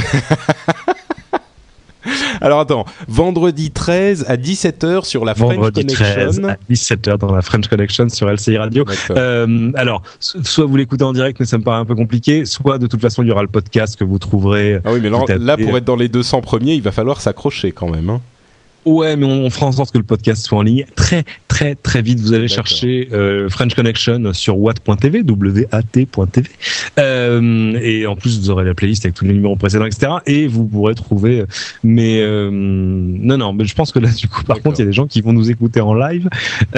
D'autant que je connais que déjà ça le va code. Partir je connais déjà le code, mais je n'ai pas le droit. Oh là là là là. Alors, écoute, Cédric, on va discuter un petit peu après la fin de l'émission. il, il est pas encore actif. Ne vous, non, arrêtez de vous exciter, c'est pas la peine. Euh, non, non, mais euh, je, je, je, vais essayer de faire en sorte de, de te garder un code. En plus, chez NetVibes, ils sont généreux quand ils te donnent un code. Alors là, là, ce sera le même code pour tout le monde. Mais quand ils te donnent un code, ça peut marcher pour deux personnes. Ça, je oh. veux dire. Voilà, ça, je, je, suis en train d'écraser une petite larme, et en plus, c'est français, monsieur. euh, non, c'est génial. Non, ce qu'ils ont fait jusque-là est bah, formidable. Et, alors là, l'adaptation au temps réel, euh, voilà, tout à coup, euh, ça, ça donne de vraies bonnes raisons. Euh, là où c'est vrai que moi, ces mois derniers, j'avais plutôt tendance de passer, tu vois, entre les entre les petits tabs de mon Chrome, par exemple, ou des choses comme ça. Là, tout à coup, waouh, moi, j'ai passé le week-end à faire waouh, oh là là, waouh, et c'est non, extraordinaire. D'accord. Ok, très, bien. Bon bah écoute, magnifique, belle Web 2. On va suivre ça. Et euh, après Wasabi et tout le reste, on passe à notre section. On va voir si ça va marcher avec le jingle. La séquence des rumeurs à la con. À la limite, on aimerait bien en parler un petit peu quand même. Ouais, mais si tu fais le jingle en même temps que le jingle, Pardon, j'ai voulu t'aider, moi. c'est très gentil, c'est très gentil, j'apprécie. Donc, nos petites rumeurs, nos histoires sur lesquelles on passe un petit peu plus rapidement. Première chose, c'est le ralentissement de, des ventes de la Wii qui, moi, j'ai trouvé cette euh, l'ambiance qui a entouré cette nouvelle pleine d'hypocrisie parce que la Nintendo Wii, comme tout le monde le sait, se vend à des volumes absolument monumentaux et invraisemblables depuis des années, depuis sa sortie. Et là, on arrive enfin à, un, ralentissement des ventes qui est, enfin, le, marché arrive à saturation peut-être deux ou trois ans, bon, on va dire deux ans après le moment où il était censé arriver à, maturation. Exactement. Et tout le mhm. monde saute dessus en disant ah voilà, là oui c'est fini, euh, les Nintendo est en difficulté, que vont c'est fini. ouais non mais non, faut être sérieux. Attends, ça n'a pas de sens. Euh, et puis en plus, il faut pas ignorer que le marché du jeu vidéo, c'est par essence un marché cyclique. C'est-à-dire que euh, bah, voilà, il y a des cycles euh, évidemment drivés tout ça par la sortie des consoles. Tout à coup, ça monte et puis ça, ça alors ça, ça monte par escalier, c'est-à-dire que le marché monte, il, il redécroche pas complètement jamais, c'est-à-dire qu'on monte une marche et puis ça se calme. Et puis voilà nouvelle génération donc on remonte une marche, on gagne encore de nouveaux joueurs dans le, sur le marché, euh, mais c'est normal que les, les, les ventes de consoles se calment à un moment. Alors ce qui est rigolo, c'est que pendant ce temps-là, il faut dire que la DS continue de se vendre par wagons entiers. Ça, c'est absolument dément. Je sais pas si t'as vu, chez Nintendo, ils ont annoncé qu'il y aurait une nouvelle, nouvelle, nouvelle, nouvelle DS. Oui, c'est la quoi? C'est la euh, quatrième ou cinquième euh, dans la famille? J'ai arrêté, de compter pour tout dire, euh, parce qu'il y a eu la, non, on va dire que ce serait la quatrième, parce qu'il y a eu la première, la normale, qui était un peu, qui ressemblait à une espèce de machin de Goldorak, et puis la DS, Lite, et la, DSi, la DSi, et, et là, je ne sais même plus comment elle s'appelle, c'est la DS Big. Euh, parce que c'est la même chose en plus gros. Tu dis mais ça sert à quoi d'avoir une grosse DS Eh ben oui, mais si tu as 82 ans, ça sert à quelque chose d'avoir une grosse DS avec un grand écran c'est plus gros, mais uniquement pour l'écran. C'est-à-dire que l'écran est plus gros que sur l'actuel, mais la machine en non non la machine, la machine est plus volumineuse, très ah, clairement. J'avais pas compris ah, ça. Ouais. Effectivement. Je sais pas quand ça sort. Moi, j'attends ça parce que je pars à Tokyo la semaine prochaine. Et alors, s'il y en a, c'est génial parce que ce qui est bien, c'est qu'on peut acheter des DS japonaises. tu vas encore à Tokyo, mais décidément. Eh, c'est un métier, monsieur. Et euh, c'est it's a tough job, but someone has to do it. Euh, Et ce someone, c'est Cédric Ingrand. ok, alors la suite, euh, le net dans toutes les langues. Il y a eu une décision qui a été faite par l'ICANN il y a peu de temps. L'ICANN, c'est l'organisme qui gère les noms de domaine euh, du monde entier sur Internet. Uh-huh. Et cette décision a été d'autoriser les noms de domaine comme euh, par exemple, euh, est-ce que je sais moi, frenchspin.com au hasard ou twitter.com. Euh, mhm. Eh bien, ils pourront être écrits dans tous les alphabets qui existent aujourd'hui. C'est-à-dire, on pourra avoir des alphabets non latins. Voilà, donc des noms de domaine en chinois, en arabe, en katakana japonais, en arabe, en hébreu, etc., etc., en grec, en cyrillique. Et euh, en, français avec les accents, par exemple. C'est-à-dire que euh, oui. Oh là ça, ça va être une prise de tête permanente. Oh non, on va souffrir, ça va être terrible parce que un, euh, tous les sites qui seront écrits dans des sites des alphabets non latins euh, ça va être compliqué, effectivement. Parce que moi, je peux, aller sur, que... je peux aller sur konichiwa.com, il n'y a pas de problème, mais si c'est écrit en caractère latin, si c'est écrit en, romanji, comme ils disent, mais si c'est écrit en kanji, euh, bah là, tout à coup, mon clavier, il sait pas faire. Alors, il faudra faire des copier-coller, des machins. Bon. Ça va être. Euh... Et, et c'est toute une partie du, du web, en fait, qui devient une sorte de partie sombre qu'on ne connaîtra même pas, parce que, bon, quelqu'un, par exemple, en, en arabe ou en chinois, il y a quand même une logique. Il faut bien que il faut, il faut bien que ces gens, ah non, mais tout à fait ces indigènes d'autres contrées aient accès à Internet à, leur hauteur. Ça me paraît tout à fait normal. Non, mais, c'est parfaitement normal. On est d'accord, c'est tout à fait cohérent. Mais je veux dire, je serais israélien, je serais emmerdé de pas pouvoir faire taper des, noms de domaine en hébreu, quoi. Mais par contre, ça veut dire qu'il y a des sites qui seront tellement étrangers qu'on ne saura même pas comment prononcer le nom du site pour. Enfin, tu vois, ça, ça devient quelque chose de totalement. Attends, j'ai vu une image géniale. C'est quoi le site? Euh, Je l'ai devant moi et ça s'appelle. Euh... Ouais, non, c'est sûr. Non, non, mais ça, ça, va donner des dialogues intéressants. Par contre, les accents. Oh, non, mais ça, ça va être véritablement. Le euh, martyr là-dessus. Ça va être. Mais alors, c'est avec ou sans accent Parce qu'évidemment, tous les sites existants jusque-là vont pas juste réenregistrer leur nom de domaine pour être avec l'accent. Euh, donc, euh, ça va poser. Faudra... du coup, les gens vont croire qu'ils vont pouvoir mettre des accents partout dans les noms de fichiers, dans les machins, dans, dans, dans les URL complets et tout. ça va être terrible. et ça va être. Euh, ça, ça va aussi donner le, le un, un marché de la piraterie terrifiant parce que tu vas dire je suis sur tel site qui est avec les accents, mais si tu l'inscris sans accent, tu vas tomber sur le, le site du petit malin qui a, qui a pris le nom de domaine sans ah accent. c'est ce qu'on appelle le, le, typo squatting, c'est-à-dire squatter un nom de domaine sur lequel on peut tomber si on fait une petite faute de frappe. C'est Google, tu vois, ou, ou Google, ou, euh, ou Google.com, enfin, etc., etc. Des, euh, des, des, des joyeusetés en perspective. Autre chose, euh, les pirates achètent plus de musique? Point d'interrogation. Et ah ouais, rien de nouveau sous le soleil. voilà, bon, une, on va passer très rapidement là-dessus. Euh, une, une étude qui dit que les pirates achètent plus de, enfin, les gens qui piratent de la musique sont des gens qui achètent plus de musique que ceux qui ne piratent pas. En gros, parce qu'évidemment, ils écoutent plus de musique aussi. Bah voilà, sont des fans de euh, musique, donc a priori, ils sont. Euh, non, mais c'est quand même important de, de, le signaler parce que on peut souvent se dire que, étant donné qu'ils vont pirater, eh ben ça y est, ils ont déjà le truc, donc ils vont pas acheter. Eh ben, il n'empêche que dans le, le, le, le, quand on élargit un petit peu l'étude, c'est vrai que euh, même s'ils ont déjà piraté quelque chose, il n'est pas du tout incongru d'aller acheter un album ou quoi que ce soit. Non, non, c'est pas du tout incongru. Et puis, et puis, ce sont évidemment aussi qui vont le plus au compte dans les concerts, etc. Tout ça, on, le dit assez régulièrement. Bon, c'est bien qu'il y ait une étude qui le confirme, parce que moi, je me souviens des premières études sur le sujet qui étaient quand même pas très sérieuses, qui étaient un peu, voilà le résultat auquel on aimerait arriver, et donc on y est arrivé. ah bah c'est très bien. Euh, mais j'ai vu le papier sur Cinet, oui, de fait, euh, non, non, là, là, pour le coup, ça, ça a l'air sérieux. Mais c'est logique parce que c'est une question de génération aussi. Mais tout ça sera bientôt derrière nous. Je veux dire, moi, depuis que j'ai un compte Spotify Premium, ma vie a changé, quoi. Euh, autre étude dans le même genre, euh, l'étude selon laquelle euh, qui, qui, révèle que les DVR aident les, les, mm, les le rating, le classement, pardon, merci. Les audiences. Les audiences des émissions qui sont enregistrées. Alors, je peux te parler d'audience. merde, j'avais dit que je je dirais pas pourquoi j'étais là. les, les DVR, ce sont donc les, les appareils qui vous permettent d'enregistrer sur un disque dur euh, votre émission et mhm. qui vous permet ensuite de la revoir en sautant les pubs, en faisant accélérer, numérique, etc. Oui, c'est ça. Alors ça, ça aide les ratings. Oui, euh, le problème, c'est que jusque-là, le seul intérêt de la mesure d'audience, c'est la, pub. Euh, je veux dire, il n'y aurait pas de médiamétrie, de TNS machin, de Nielsen, de tout ça, euh, s'il n'y avait pas des annonceurs à qui il faut donner des, des chiffres d'audience à peu près certifiés, à peu près sérieux, pour pouvoir leur dire, regardez, euh, devant euh, tel machin, devant telle série, il y a 8,2 millions de personnes, et donc ma pub, elle vaut tant.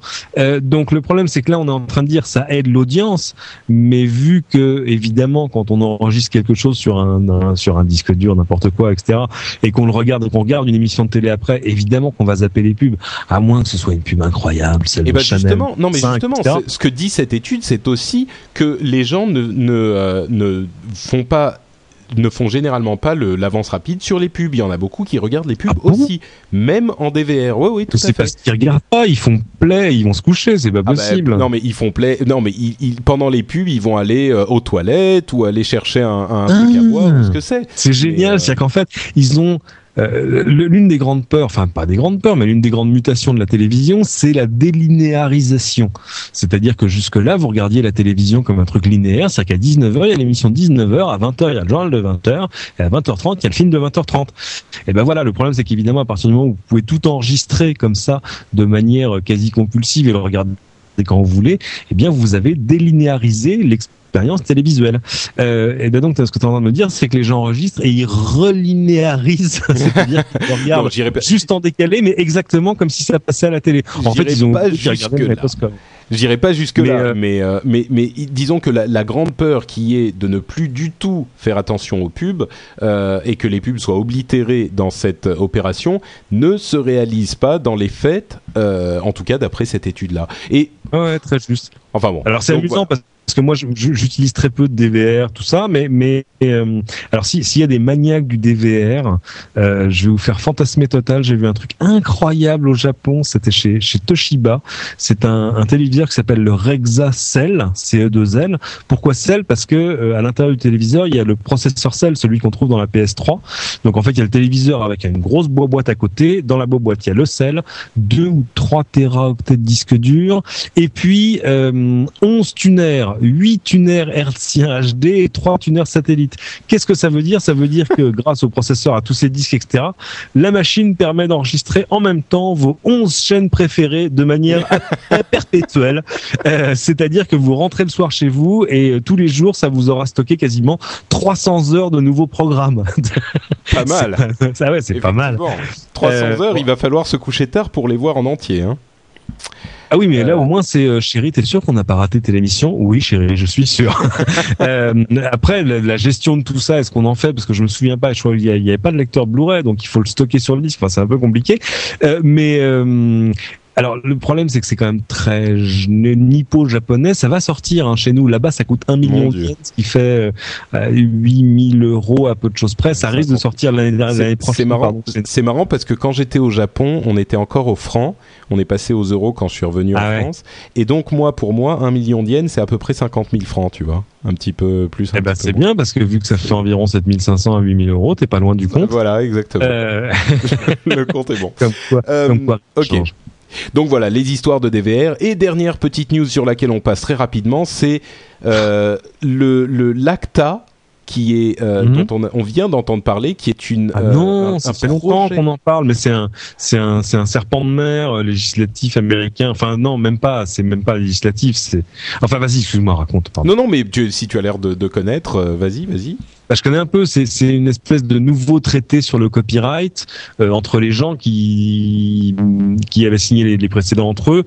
Euh, c'est comment dire? Alors pour l'instant, évidemment, ce sont un des fuites, deux des extrapolations. Euh. C'est ça qui est nouveau, c'est qu'on a eu des fuites sur le, la nature du traité qui n'est que des, en négociation en ce moment, mais Absolument. qui est qui est totalement euh, euh, affolant, d'autant plus qu'il est en négociation pas uniquement avec les gens qui, qui, qui font, qui sont titulaires de, de, des droits d'auteur, qui se disent entre eux, on aimerait bien que ça se passe comme ça. Ils sont en négociation avec l'administration américaine tout de même. Et oui, tout à fait. Là, là où ça devient affolant, c'est que les règles qui seraient instaurées selon ce traité sont euh, une sorte de Adopi puissance 10 qui euh, donnerait aux, aux fournisseurs d'accès, voire 12, Patrick, je crois que tu as un gendarme sur les genoux. c'est ça depuis puissance 10. Euh... D'accord. Je suis pas sûr d'avoir compris, mais d'accord. Euh, depuis mais... puissance 10, le gendarme est déjà chez toi. C'est, oui, exactement, voilà. Mais non, mais c'est ça, c'est-à-dire que le, les, les, le rôle du gendarme serait euh, donné aux fournisseurs d'accès directement. Ils devraient euh, euh, faire la police sur ce qui se passe sur leur réseau. il y aurait, il serait chargé, par exemple, de couper l'accès Internet d'une personne accusée d'avoir enfreint aux règles de, de, de, de, protection de la propriété intellectuelle, du copyright. Enfin, toutes ces mmh. choses-là qui sont affolantes déjà dans Adopi alors que on a une, une, une vague. Euh, ouais, mais il faut voir quand même que alors il faut, j'allais dire, faut être gentil avec Adopi. Euh, c'est pas ça, c'est qu'Adopi. Non, mais c'est pas ça. Tu, Il faut savoir à qui tu parles aussi, hein. Dans le non, bien sûr, non, mais c'est de... pour ça que je, je, je, je, vais essayer de préciser ma pensée euh, ouais. pour, pour, pour autant, autant, que faire se peut. Euh, L'Adopi dont on parle aujourd'hui n'est plus l'Adopi d'il y a un an on parle pas du tout de la même chose. C'est quand même son cousin un petit peu euh, proche. Ouais, mais c'est quand même son cousin moins méchant, euh, moins comment dire? C'est un cousin qui aurait fait des études. Euh, euh, mais euh, aussi c'est vrai, c'est vrai que le travail conjugué de l'Assemblée nationale, du Conseil constitutionnel, etc., euh, on, on, réintroduit, enfin, en, en, gros, on effacé de la loi tous les trucs qui vraiment au début nous avaient un peu froncé de l'œil en disant, euh, Écoute, oulala, mais ça va pas bien se passer votre histoire. La, tout à coup, il y a une procédure judiciaire. Maintenant, l'Europe dit, attendez, attendez, vous allez avoir une vraie procédure judiciaire. Donc bon, le problème, c'est qu'évidemment, à la fin, on va dire, ah bah oui, tout ça pour rien. Oui, mais enfin, en même temps, il faut bien que la Terre tourne et que, la loi. Non, mais alors attends, et euh, précisons la chose. L'essence de la loi, effectivement, l'Europe est en train, euh, autre nouvelle importante, l'Europe a remis sur le tapis une euh, directive qui imposerait à tous les pays européens une décision légale une véritable décision légale dans le cas d'une coupure, coupure d'accès à Internet, ce qui irait on peut argumenter du fait que, ça irait en contradiction avec la fameuse loi Adopi qui a été votée il y a peu. Mais il n'empêche que l'essence de la loi Adopi reste le fait de couper l'accès à Internet aux personnes qui se rendent, selon euh, les dires de on ne sait pas trop qui, coupables de non, non, personnes euh, qui n'auraient pas sécurisé euh, leur, leur, euh, leur, ligne. C'est-à-dire qui auraient laissé des faits de piratage se passer sur leur ligne, puisque finalement c'est quand même l'abonné qui est toujours sanctionné et pas forcément le, le Voilà, donc l'essence, l'essence de la loi reste le fait de couper Internet aux gens qui ne sont, qui n'ont pas fait ce qu'il fallait sur leur ligne ou qui ont piraté de telle ou telle manière. Donc l'essence de la loi reste celle-ci. Euh, et donc, ce qu'on est en train de dire, c'est que l'essence de la loi aurait euh, inspiré euh, nos amis américains. Moi, je pense. Enfin, en tout cas, non, pas que américains d'ailleurs, parce que les traités sur le copyright, c'est pas que des Américains. Non, mais, c'est ça. c'est encore, tout ça est quand même très préliminaire. On est en train de parler de discussions préliminaires qui pourraient aboutir à un accord et donc à un traité qui après pourrait trouver une expression dans la loi américaine. Ça fait beaucoup de pourrais. Hein. Ça fait beaucoup de pourrais, mais c'est tellement violent comme comme intention que je pense qu'il n'est pas mauvais de le mentionner en passant comme ça et, de passer à autre chose ensuite. Mais au moins, tu vois, amener un petit coup de projecteur juste pour le cas. moi, euh, je suis, toujours d'accord sur le fait, évidemment, qu'il faut que les artistes soient rétribués pour leur travail. Il n'y a pas de raison. Euh, mais, mais en même temps, c'est vrai que euh, l'autre bout de l'échelle, ce serait de dire que la défense du copyright deviendrait le plus petit commun dénominateur de ce qu'on pourrait ou pas faire sur Internet. Ça, ça devient gênant parce que de fait, là, on rentre dans des aspects qui sont ceux de la neutralité du réseau et où là d'ailleurs ce sont les fournisseurs de contenu etc qui où on va finir par se mordre la queue parce qu'on va faire un internet sur lequel euh, bah euh, il y aura euh, des barrières des péages des internets à plusieurs niveaux tu vois comme il y a le périphérique la 86 la N104 là je parle pour les parisiens et voilà ça, c'est gênant. ne, et là, ne me lance pas sur la neutralité des réseaux. D'une part on est tous d'accord sur le fait que les, les artistes doivent être rémunérés.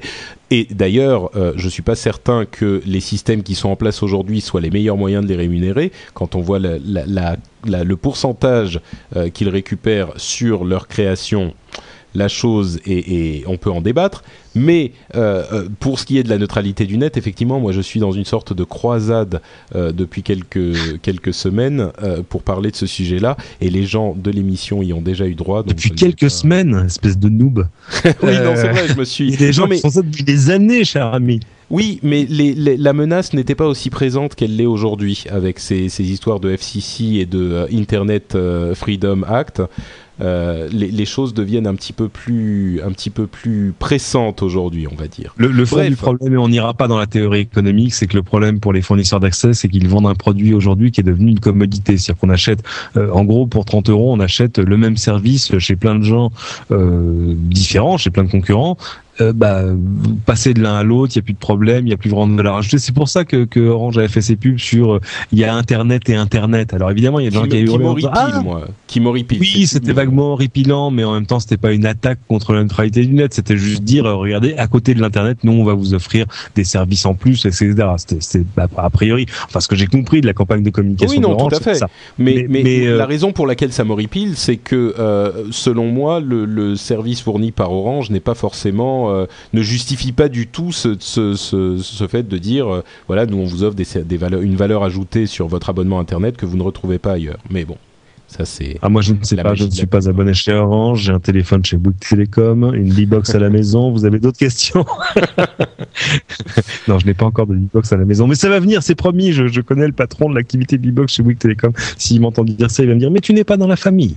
Euh... D'accord. ok, donc bref, voilà, Adopi peut-être puissance 10 aux États-Unis. On n'y est pas encore, comme le souligne très justement Cédric. Mais oui, le, le pire n'est jamais certain. Voilà. voilà, on va dire ça. Et on passe à la conclusion de l'émission avec notre segment de la stratosphère, pardon, la statosphère de Guillaume qui nous a envoyé une nouvelle, euh, euh, une nouvelle euh, chronique immé immédiatement, une nouvelle chronique. Merci, tout à fait. Voilà. Que voici. Bonjour à tous. Aujourd'hui, je vais vous parler du géant Google. En plus de tout ce que la firme de Mountain View sait déjà faire, saviez-vous qu'elle est également capable de prédire les épidémies de grippe? Aux États-Unis, en partenariat avec les autorités sanitaires, Google s'est rendu compte que le comptage des requêtes soumises dans leur moteur de recherche et relatives à la grippe permet d'anticiper ainsi que d'évaluer l'ampleur d'une épidémie jusqu'à deux semaines à l'avance. Du coup, l'expérience intitulée Google Food Trends et dont le succès dépassait toutes les espérances, allait aussi être menée dans une vingtaine de pays, et même en France à l'aide de Sentinelle, un réseau de 1300 médecins généralistes français. Bien sûr, la récente grippe porcine complique quelque peu l'analyse de ces données, comme la grippe aviaire l'avait déjà compliqué il y a 4 ans.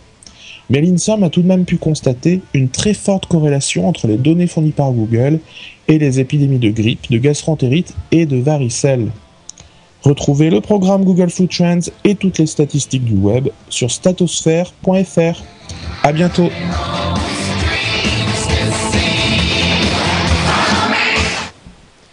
Merci Guillaume, c'est incroyable hein, ce truc de Google Flu Trends. Alors oui, ça c'est pas nouveau nouveau, hein, ça a gagné Du un tout, prix tout, euh, au Sénat en février dernier. Alors ce qui est intéressant quand même, c'est que justement, évidemment, qu'est-ce que ça mesure? Il l'a très bien dit Guillaume. Euh, vous avez quelques symptômes, bien ça, j'ai des courbatures, j'ai le nez qui coule, etc. Donc vous allez chercher sur Google toutes ces recherches là à travers Trends, parce que c'est c'est Google Trends. Normalement, c'est un outil qu'ils utilisent pour leurs annonceurs pour voir ce que les gens cherchent, ce qui est important quand on met des pubs sur Google. Euh, mais euh, ça marche pas du tout pour la grippa. Pourquoi?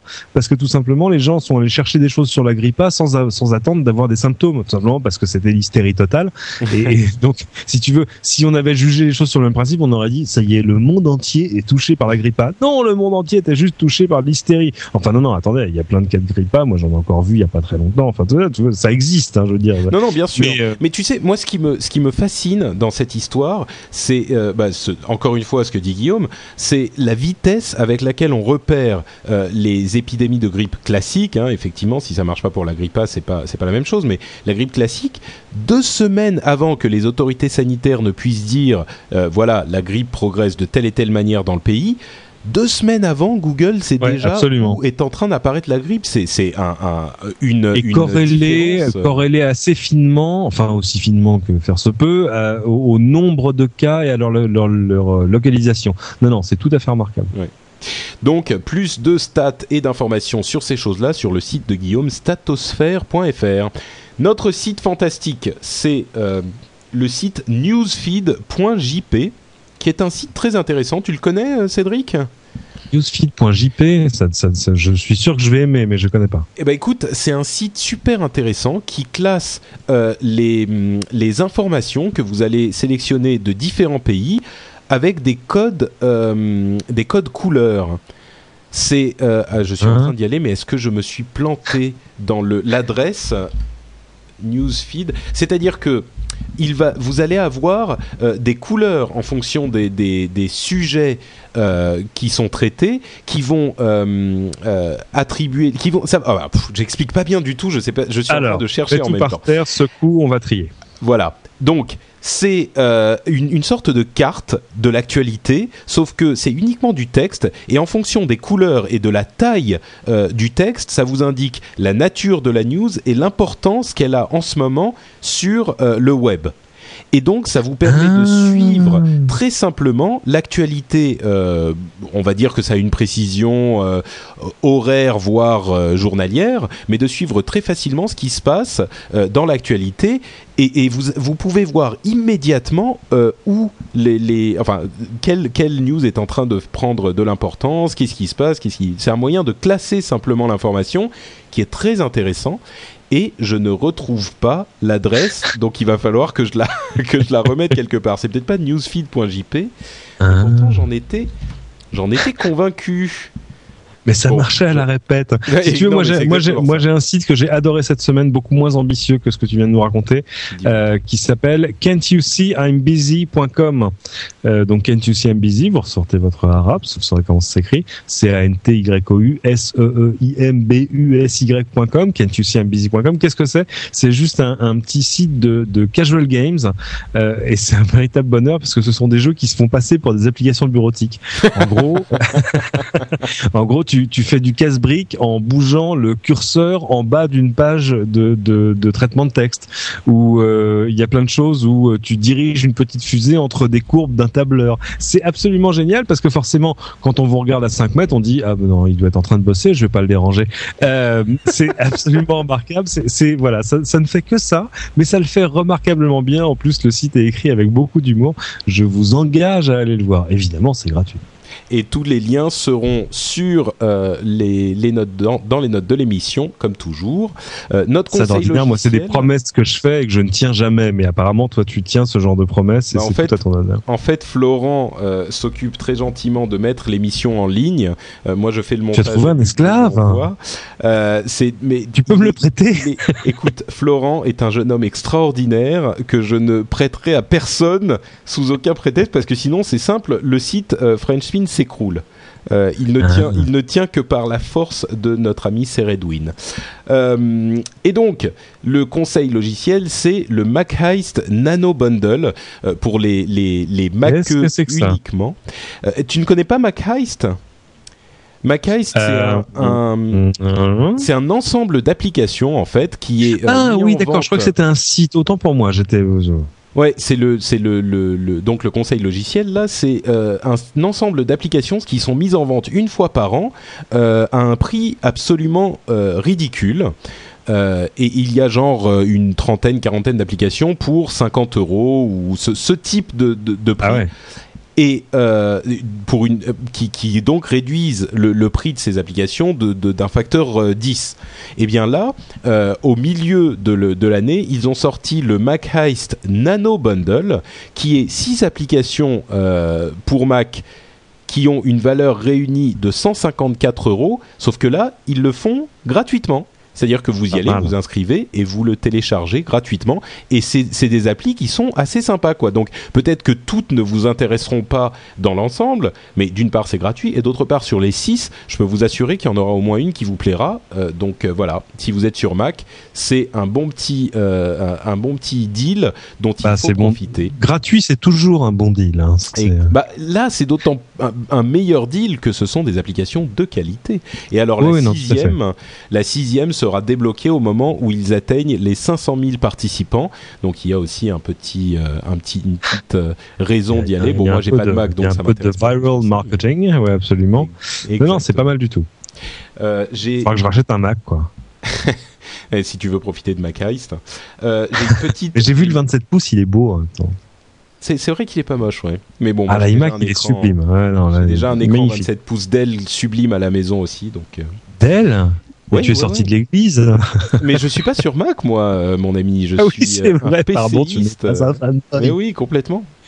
Euh, voilà, donc c'est tout pour notre émission. On va passer. Bah, vous savez quoi Je vais pas faire les commentaires iTunes euh, aujourd'hui parce que euh, il se fait tard. Mais si vous voulez nous laisser des commentaires, n'hésitez surtout pas. Ça nous aide à gagner un petit peu en visibilité sur le, le, le magasin iTunes, sur le classement iTunes des podcasts. Et ça, c'est toujours bon pour nous. Euh, si quelqu'un un jour a la formule du classement iTunes des podcasts, ça, je suis prêt à les écouter parce qu'à mon avis, c'est un truc qui se fait la pleine lune avec de la bave de crabe, des trucs comme ça.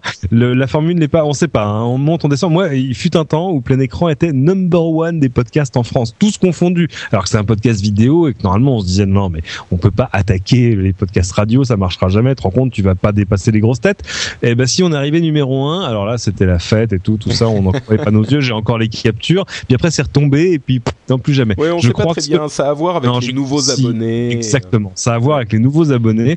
Donc quand t'es comme moi et que t'as une blinde d'abonnés mais qui sont là depuis longtemps, t'es plus dans le classement. Non, c'est ça. Mais tu sais, c'est c'est pas plus mal parce que ça permet aux nouveaux arrivants de. Exactement, ça fait une place au soleil aux nouveaux qui arrivent à sortir un peu du lot. Donc finalement, c'est bien que ce soit pas toujours les, 50, les 50 mêmes. On est d'accord. Euh, D'ailleurs, tiens, je suis ravi d'avoir cédé ma place. c'est gentil. J'ai un, un, un, autre petit message. Je suis en train, j'ai reçu un email pendant qu'on était en train de parler, et c'est euh, euh, PayPal qui m'a qui me dit que Paul a envoyé un don à l'émission en pendant l'émission, ce qui est quand même très très fort. Donc euh, je remercie Paul également. Bravo Paul, il vient de gagner un t-shirt collector de l'ouverture de l'Apple Store. euh, oh, si il est allé à l'Apple Store au moment de l'ouverture. Attention, il non, a parce que j'en ai encore un et moi je le mettrai pas, hein, donc. Il est encore dans sa pyramide à l'arrière de ma voiture. Bon, écoute, il, faudra que je le sors, je vais faire casser la voiture. Il faudra que tu t'arranges, euh, que tu t'arranges avec euh, Cédric, Paul. Hein, tu, tu prendras son, tu lui enverras un message sur Twitter. Mais en tout cas, merci beaucoup. Euh, c'est très gentil de ta part. Si vous voulez faire comme lui, vous allez sur le site lrdv.fr ou frenchspin.com directement. Mais évidemment, il n'y a pas que ça sur le site. Vous pouvez aussi laisser des commentaires, interagir avec la communauté, voir les notes de l'émission, trouver l'adresse de l'émission à laquelle vous pouvez nous envoyer un petit message qui est tech at frenchspin.com. Euh, autre chose, c'est mon adresse sur Twitter, twitter.com slash Note Patrick, évidemment, vous le connaissez maintenant. J'ai à peu près deux ou trois fois par euh, semaine des gens qui me disent Patrick, je me suis mis à Twitter euh, euh, grâce ou à cause de toi. Je suis pas encore sûr, mais voilà, merci. C'est quoi ton adresse hein Donc twitter.com at Patrick et Cédric, Cédric Ingrand sur le net et sur la vraie télé. Vous pouvez le retrouver aux adresses qu'il va vous donner immédiatement. Euh, www.lci.fr, tous les podcasts TF1 News, son TF1 News, ah, ça entre pas. Non, mais après des années d'LCI.fr, tu vois, c'est un peu comme si on changeait le nom de ton frère. Euh, mais non, je t'ai dit qu'il s'appelle comme ça. Euh, et puis euh, sur Twitter, twitter.com slash c'est un grand. je suis désolé parce que j'ai du mal à, follower maintenant les gens qui me suivent. Enfin, c'est un peu compliqué. C'est compliqué la gestion sur Twitter parce qu'on a toujours peur de pas faire ce qu'il faut. C'est genre, mais je suis ce mec, mais je le connais pas. Quelqu'un vous suit, vous, vous regardez, tiens, c'est qui? Ce garçon a l'air sympathique sur la photo et euh, il a zéro followers et zéro message. Donc on a un peu de mal et puis oh, rien, même pas un lien, rien. Donc on dit bon, il a l'air sympa, mais est-ce qu'il faut que je le suive? Oui, parce que si je le suis pas maintenant, bah il va tomber dans les profondeurs des gens qui me suivent et je le retrouverai jamais. Donc si ça se trouve, ce mec va être intéressant. Enfin bref, ça pourrait être le sujet. Il, faudrait écrire le vadémecum de que faire et ne pas faire sur Twitter. Mais à mon avis, c'est assez compliqué parce que parfois c'est euh, c'est un, un peu pile ou face quoi visiblement, j'ai dû faire un truc pas très bien parce qu'il y a quelqu'un dans la chat room là qui dit, euh, c'est Cyber, Cybershrix, qui dit le note, le note Patrick parle en anglais. Je suis pas sûr que ça soit lui. Si, si, c'est bien moi. Hein. C'est le même si, qui parle en anglais et en français. C'est lui avec l'accent. ah, il dit qu'il déconne. C'est pas. non, mais il, fait, il fait comme. Non, mais vous inquiétez pas. Patrick fait comme s'il parlait au monde entier, alors qu'en fait, évidemment, tous ses followers sont français, à part euh, trois potes là-bas, quoi. Exactement. Mais, euh, mais on en est tous là. Et puis le problème sur Twitter, c'est quand même 140 caractères. Et ben, les messages en anglais, c'est toujours plus court. C'est pas faux, c'est pas faux, tout à fait. Ah ben tu viens d'en apercevoir. bon voilà, c'est tout pour notre émission de, du jour. Euh, on est le 9, la prochaine ça sera le 23, si tout va bien, avec nos camarades Jeff et Yann. On vous donne rendez-vous donc dans 15 jours, euh, même heure, même endroit. Je remercie encore une fois grandement notre ami Cédric de d'avoir toujours un plaisir. À ton service, on refait ça quand tu veux. Avec plaisir. Merci à tous et à la prochaine. Ciao ciao.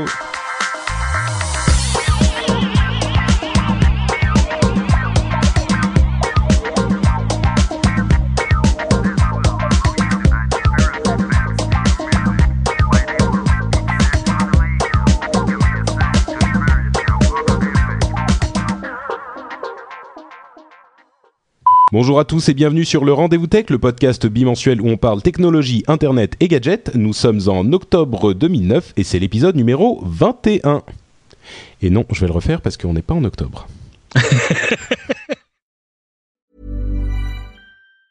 Mom deserves the best, and there's no better place to shop for Mother's Day than Whole Foods Market. They're your destination for unbeatable savings, from premium gifts to show-stopping flowers and irresistible desserts. Start by saving 33% with Prime on all body care and candles. Then get a 15-stem bunch of tulips for just $9.99 each with Prime. Round out Mom's menu with festive rosé, irresistible berry chantilly cake, and more special treats. Come celebrate Mother's Day at Whole Foods Hey, it's Danny Pellegrino from Everything Iconic.